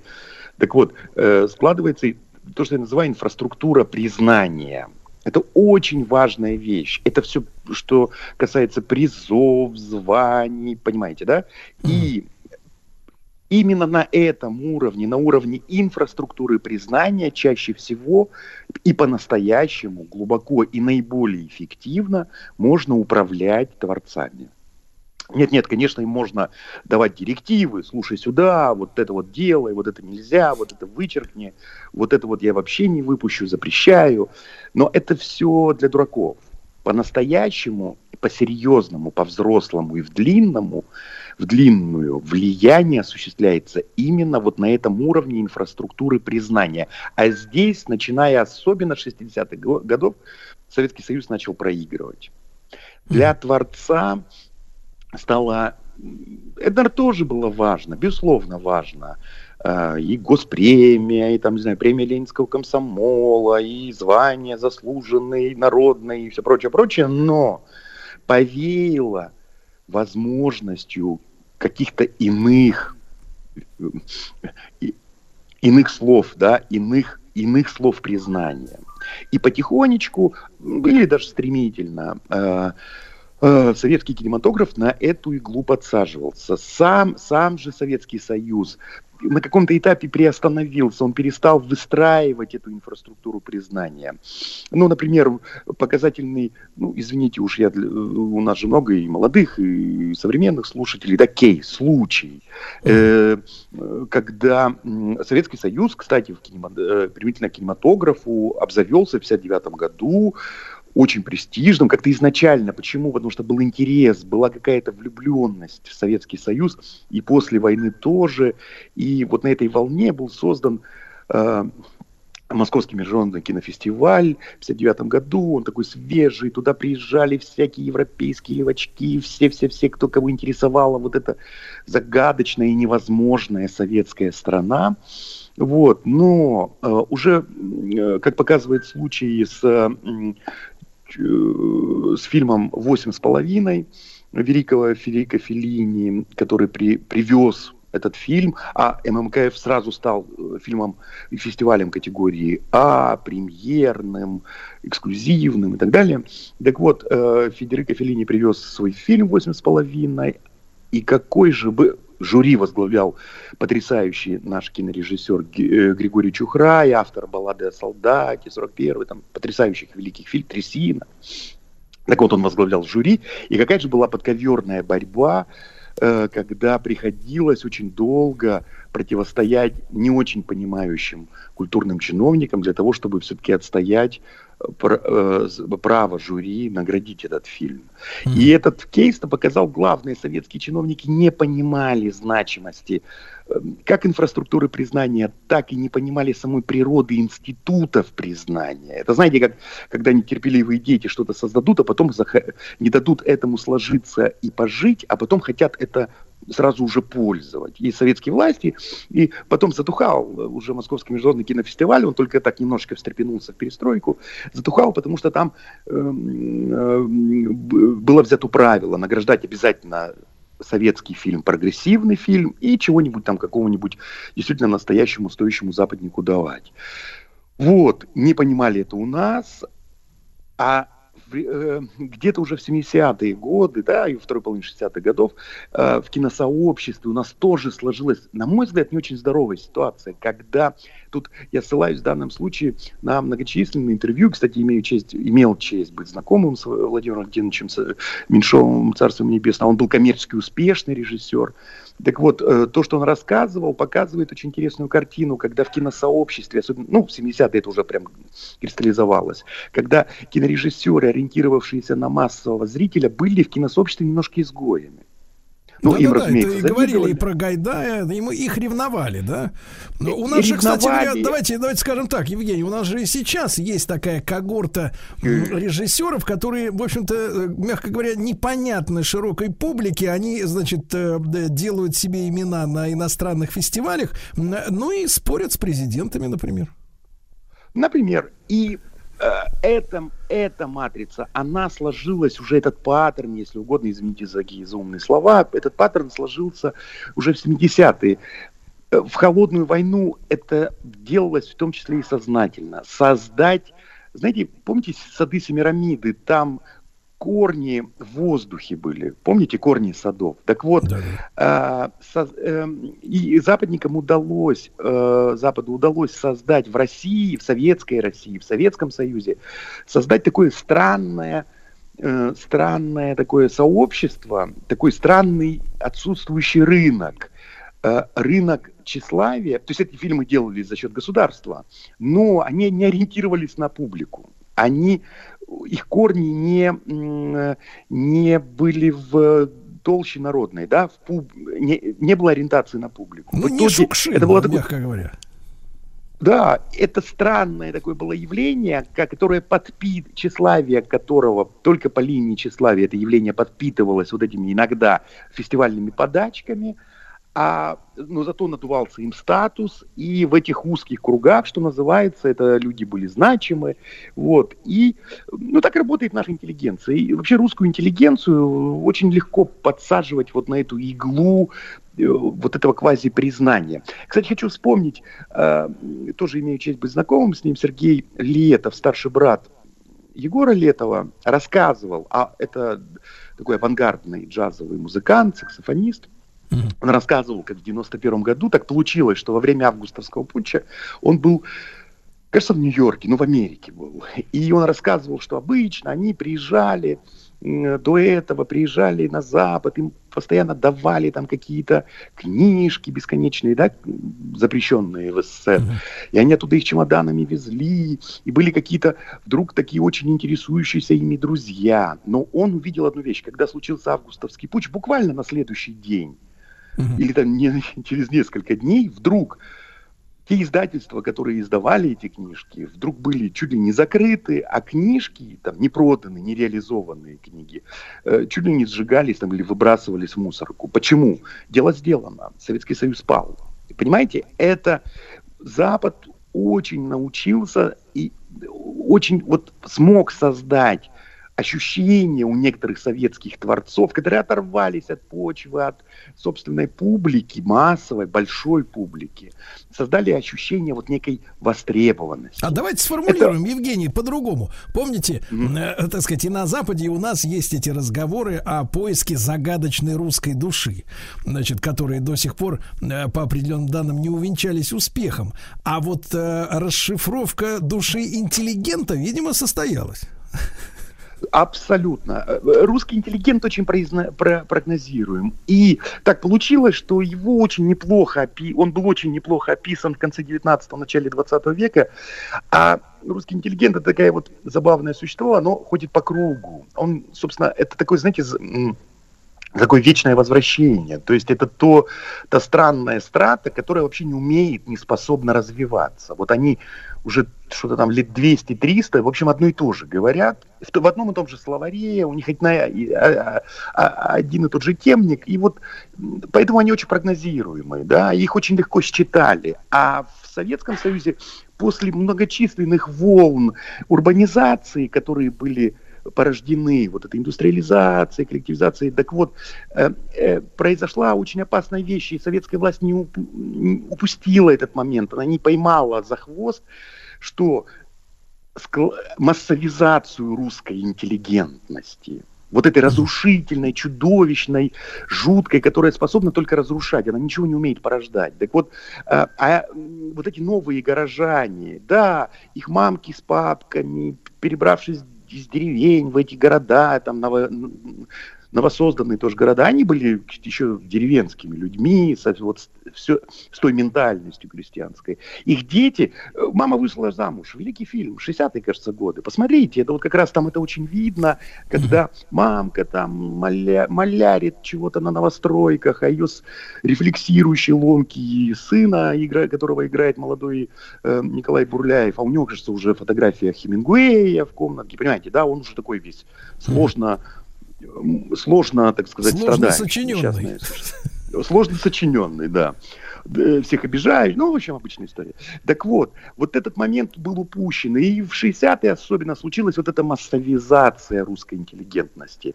И когда проходят такие, когда такое случается э, в стране кирдык.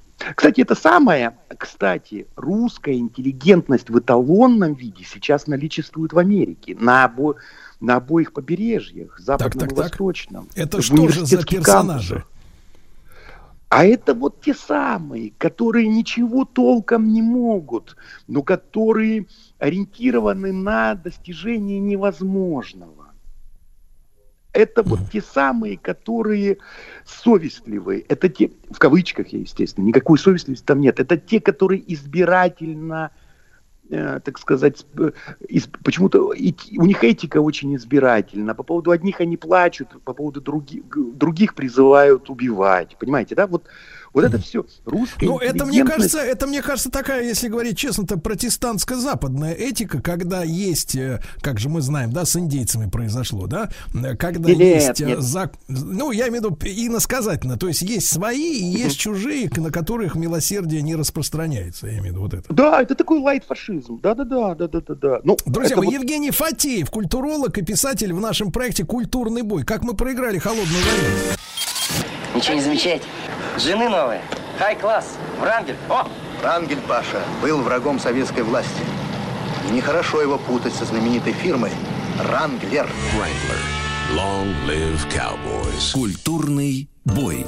Друзья мои, с нами Евгений Фатеев, сознаватель фестиваля уличного искусства, культуролог и писатель. Мы сегодня говорим о западной игле в советском кинематографе. Евгений, а вот реплику позвольте вот вставить на Конечно. тему текущего процесса. Вы сказали, что деятелям культуры надо ну, нужно нечто большее, чем просто там гонорары. Им нужно потешить свое эго, удовлетворить тщеславные амбиции. Да, вот именно эмоционально как-то вот получить вознаграждение за свои Конечно. э, труды э, душевные. Но, с другой стороны, мы же понимаем, что кинематограф это в первую очередь, в первую очередь технология все-таки, да, вот если кино, технология, отлаженная технология, которая начинается с, с, с хорошей, с нормальной технологией написания сценария. Потому что у меня ощущение, что наши фильмы, ну, 90% а, по какой-то причине идет технологический сбой, когда плохой сценарий идет в производство. Вот э, потом уже на основе дряни вот этой Совершенно. написанной ничего не Сереж, снять. Да, но, но, верно. но, Евгений, я о другом, я о Да. другом. Я о том, что вот э, на тему там тщеславия, призвания и как контролировать творцов. Э, Я, вы знаете, некоторое время посмотрел фильм «Небо», который, значит, снят под эгидой Министерства обороны о подвиге наших летчиков в Сирии. И вы знаете, Мгм. я не знаю, попался он вам или нет, но удивительное дело, э, значит, э, там Петренко в главной роли, который в свое время сыграл в прекрасной картине «Спящие». Вот есть сериал такой. «Спящие», да? Мы говорили Замечательно о так- этом, да, да, реинкарнация ТАСС уполномочен заявить, условно говоря, такая современная. Вот. И, и прекрасный получился, ну, ну, я скажу так, ну, крепкий, средний, советский, нормальный, пропагандистский, в хорошем смысле слова, э, фильм, да, который отвечает всем требованиям нормального советского кино. То есть никаких ляпов особенных. Да, жизнь немножко, может быть, бытовая, еще какая-то приукрашена, но в том смысле, что она показывает, как она должна быть, а не как есть и где там что, все, что плохо. Да, правильно? Так сказать, он дает ориентиры, какие-то заделы, нравственные, технические, э, снято отлично с точки зрения технологии. Вот я вижу, что вот когда Министерство обороны берется за дело, да, не гражданские структуры, а военные. Вот, пожалуйста, раз и циркон сделали ребята, да, вот, в отличие от гражданских специалистов. А здесь раз и кино сняли. Сережа, знаете- можно я крамольную Да. вещь скажу? Да. Вы знаете, особенно перестройка это показала. Оказалось, что государство идеальный читатель, идеальный зритель, идеальный продюсер, идеальный делатель э, артистических, художественных репутаций. Когда не стало такого государства, которым было советское, что-то случилось. Вы видите великий, вы увидели великий взлет кинематографа в перестроечную эпоху и в 90-е, когда не стало государства. Но абсолютно тщеславные, честолюбивые творцы тогда этого не понимали. И в- на пятом съезде, а, кстати, еще раз, это очень важно про тщеславие, это же великий, нежно любимый мною, для меня безумно важный кинорежиссер Тарковский, но ведь он страдал, когда ему дали в 1983 году на Канском кинофестивале за фильм «Ностальгия» только глав... г- приз за лучшего режиссера. Он страдал. Я много очень книг о нем читал. И очевидцы пишут, что он это буквально он расценивал как поражение. Так важен для... Вот так для него была важна фитюлька из нержавеющей стали, позолоченная, значит, какая-то, да. Даже такие великие люди, ну, были зависимы, да, от, э, вот сидели на этом наркотике западного призна... фестивального признания. Ну, то есть, А то есть касается- получается, что то величие это не, не стопроцентное, раз человек зависит от каких-то стимулов э, таких эмоциональных. Ну, идеализировать вообще никого не надо, да.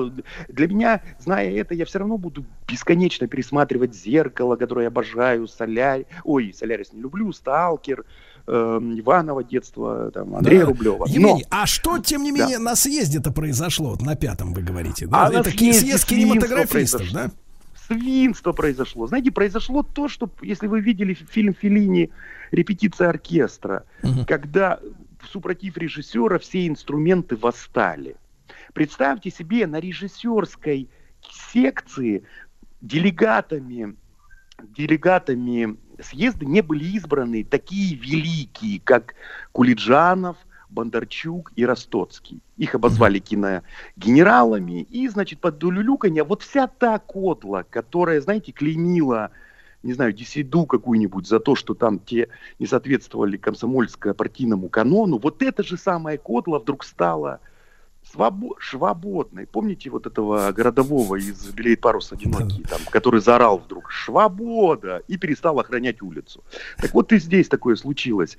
Эм, Никита, надо дать должное. Кстати, когда кто-то Михалкова обвиняет в конъюнктурности, я вообще понять этого не могу, потому что Михалков был тогда единственным или одним из минимально малого, из немногих очень, который публично, а тогда это было уже небезопасно, уже можно было опять выпасть из тренда, назвал это мальчишеством. Я бы назвал это подлостью.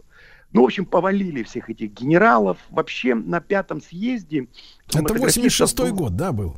Да, был заложен паттерн. Потом также развалили все, все остальные художественные союзы, а потом по такому же паттерну и развалили страну. Потому что вот вы говорили о технологии, а как кто об этом может говорить? Вот на прошлую беседу, помните, мы с вами затронули тему, почему не сложилась э, кинофантастика жанровая успешная, да, несмотря на то, что были дискуссии, но никто не дискутировал на тему технологий. Кстати, великий Гри- Григорий Чухрай все 70-е годы в рамках э, пожертвовал своим творческим временем на создание какой-то экспериментальной студии в рамках там немножко хозрасчета, еще чего-то. Технологические процессы были отстроены. Потрясающе они были успешны. Но этот опыт оказался невостребованным. И но все хотели свободы. Вот это, знаете, наше интеллигентское бла-бла-бла. В общем, оно восторжествовало на этом съезде. Ну, а дальше все покатилось, все, все развалилось. На целых 90-е годы пропал, пропал кинопрокат. Помните, как мы перестали ходить в кино? Это поразительно. Вернулись мы в него только чуть-чуть. Я вот это Да, помню. мы в него вернулись, и тут оказалось, что за это время американцы постановили, что кино это для сколоты, школоты и для, так Вот. сказать, студенчества, Да. а людям, э, ну, собственно говоря, 35 или там 40 плюс в кино вообще делать нечего, пошли отсюда вон отсюда все. Ну, Вот, все. Евгений, Евгений, ну мы продолжаем наше исследование, да, друзья мои, в нашем проекте «Культурный бой» мы понимаем, как при помощи культурных средств подтачивалось могущество государства, о котором сегодня слышно столько ностальгических э, высказываний самых разных сторон. Евгений Фатеев, культуролог, писатель, сооснователь фестиваля уличного искусства. Ну и Евгению большое спасибо. До новой встречи. Еще больше подкастов «Маяка» насмотрим.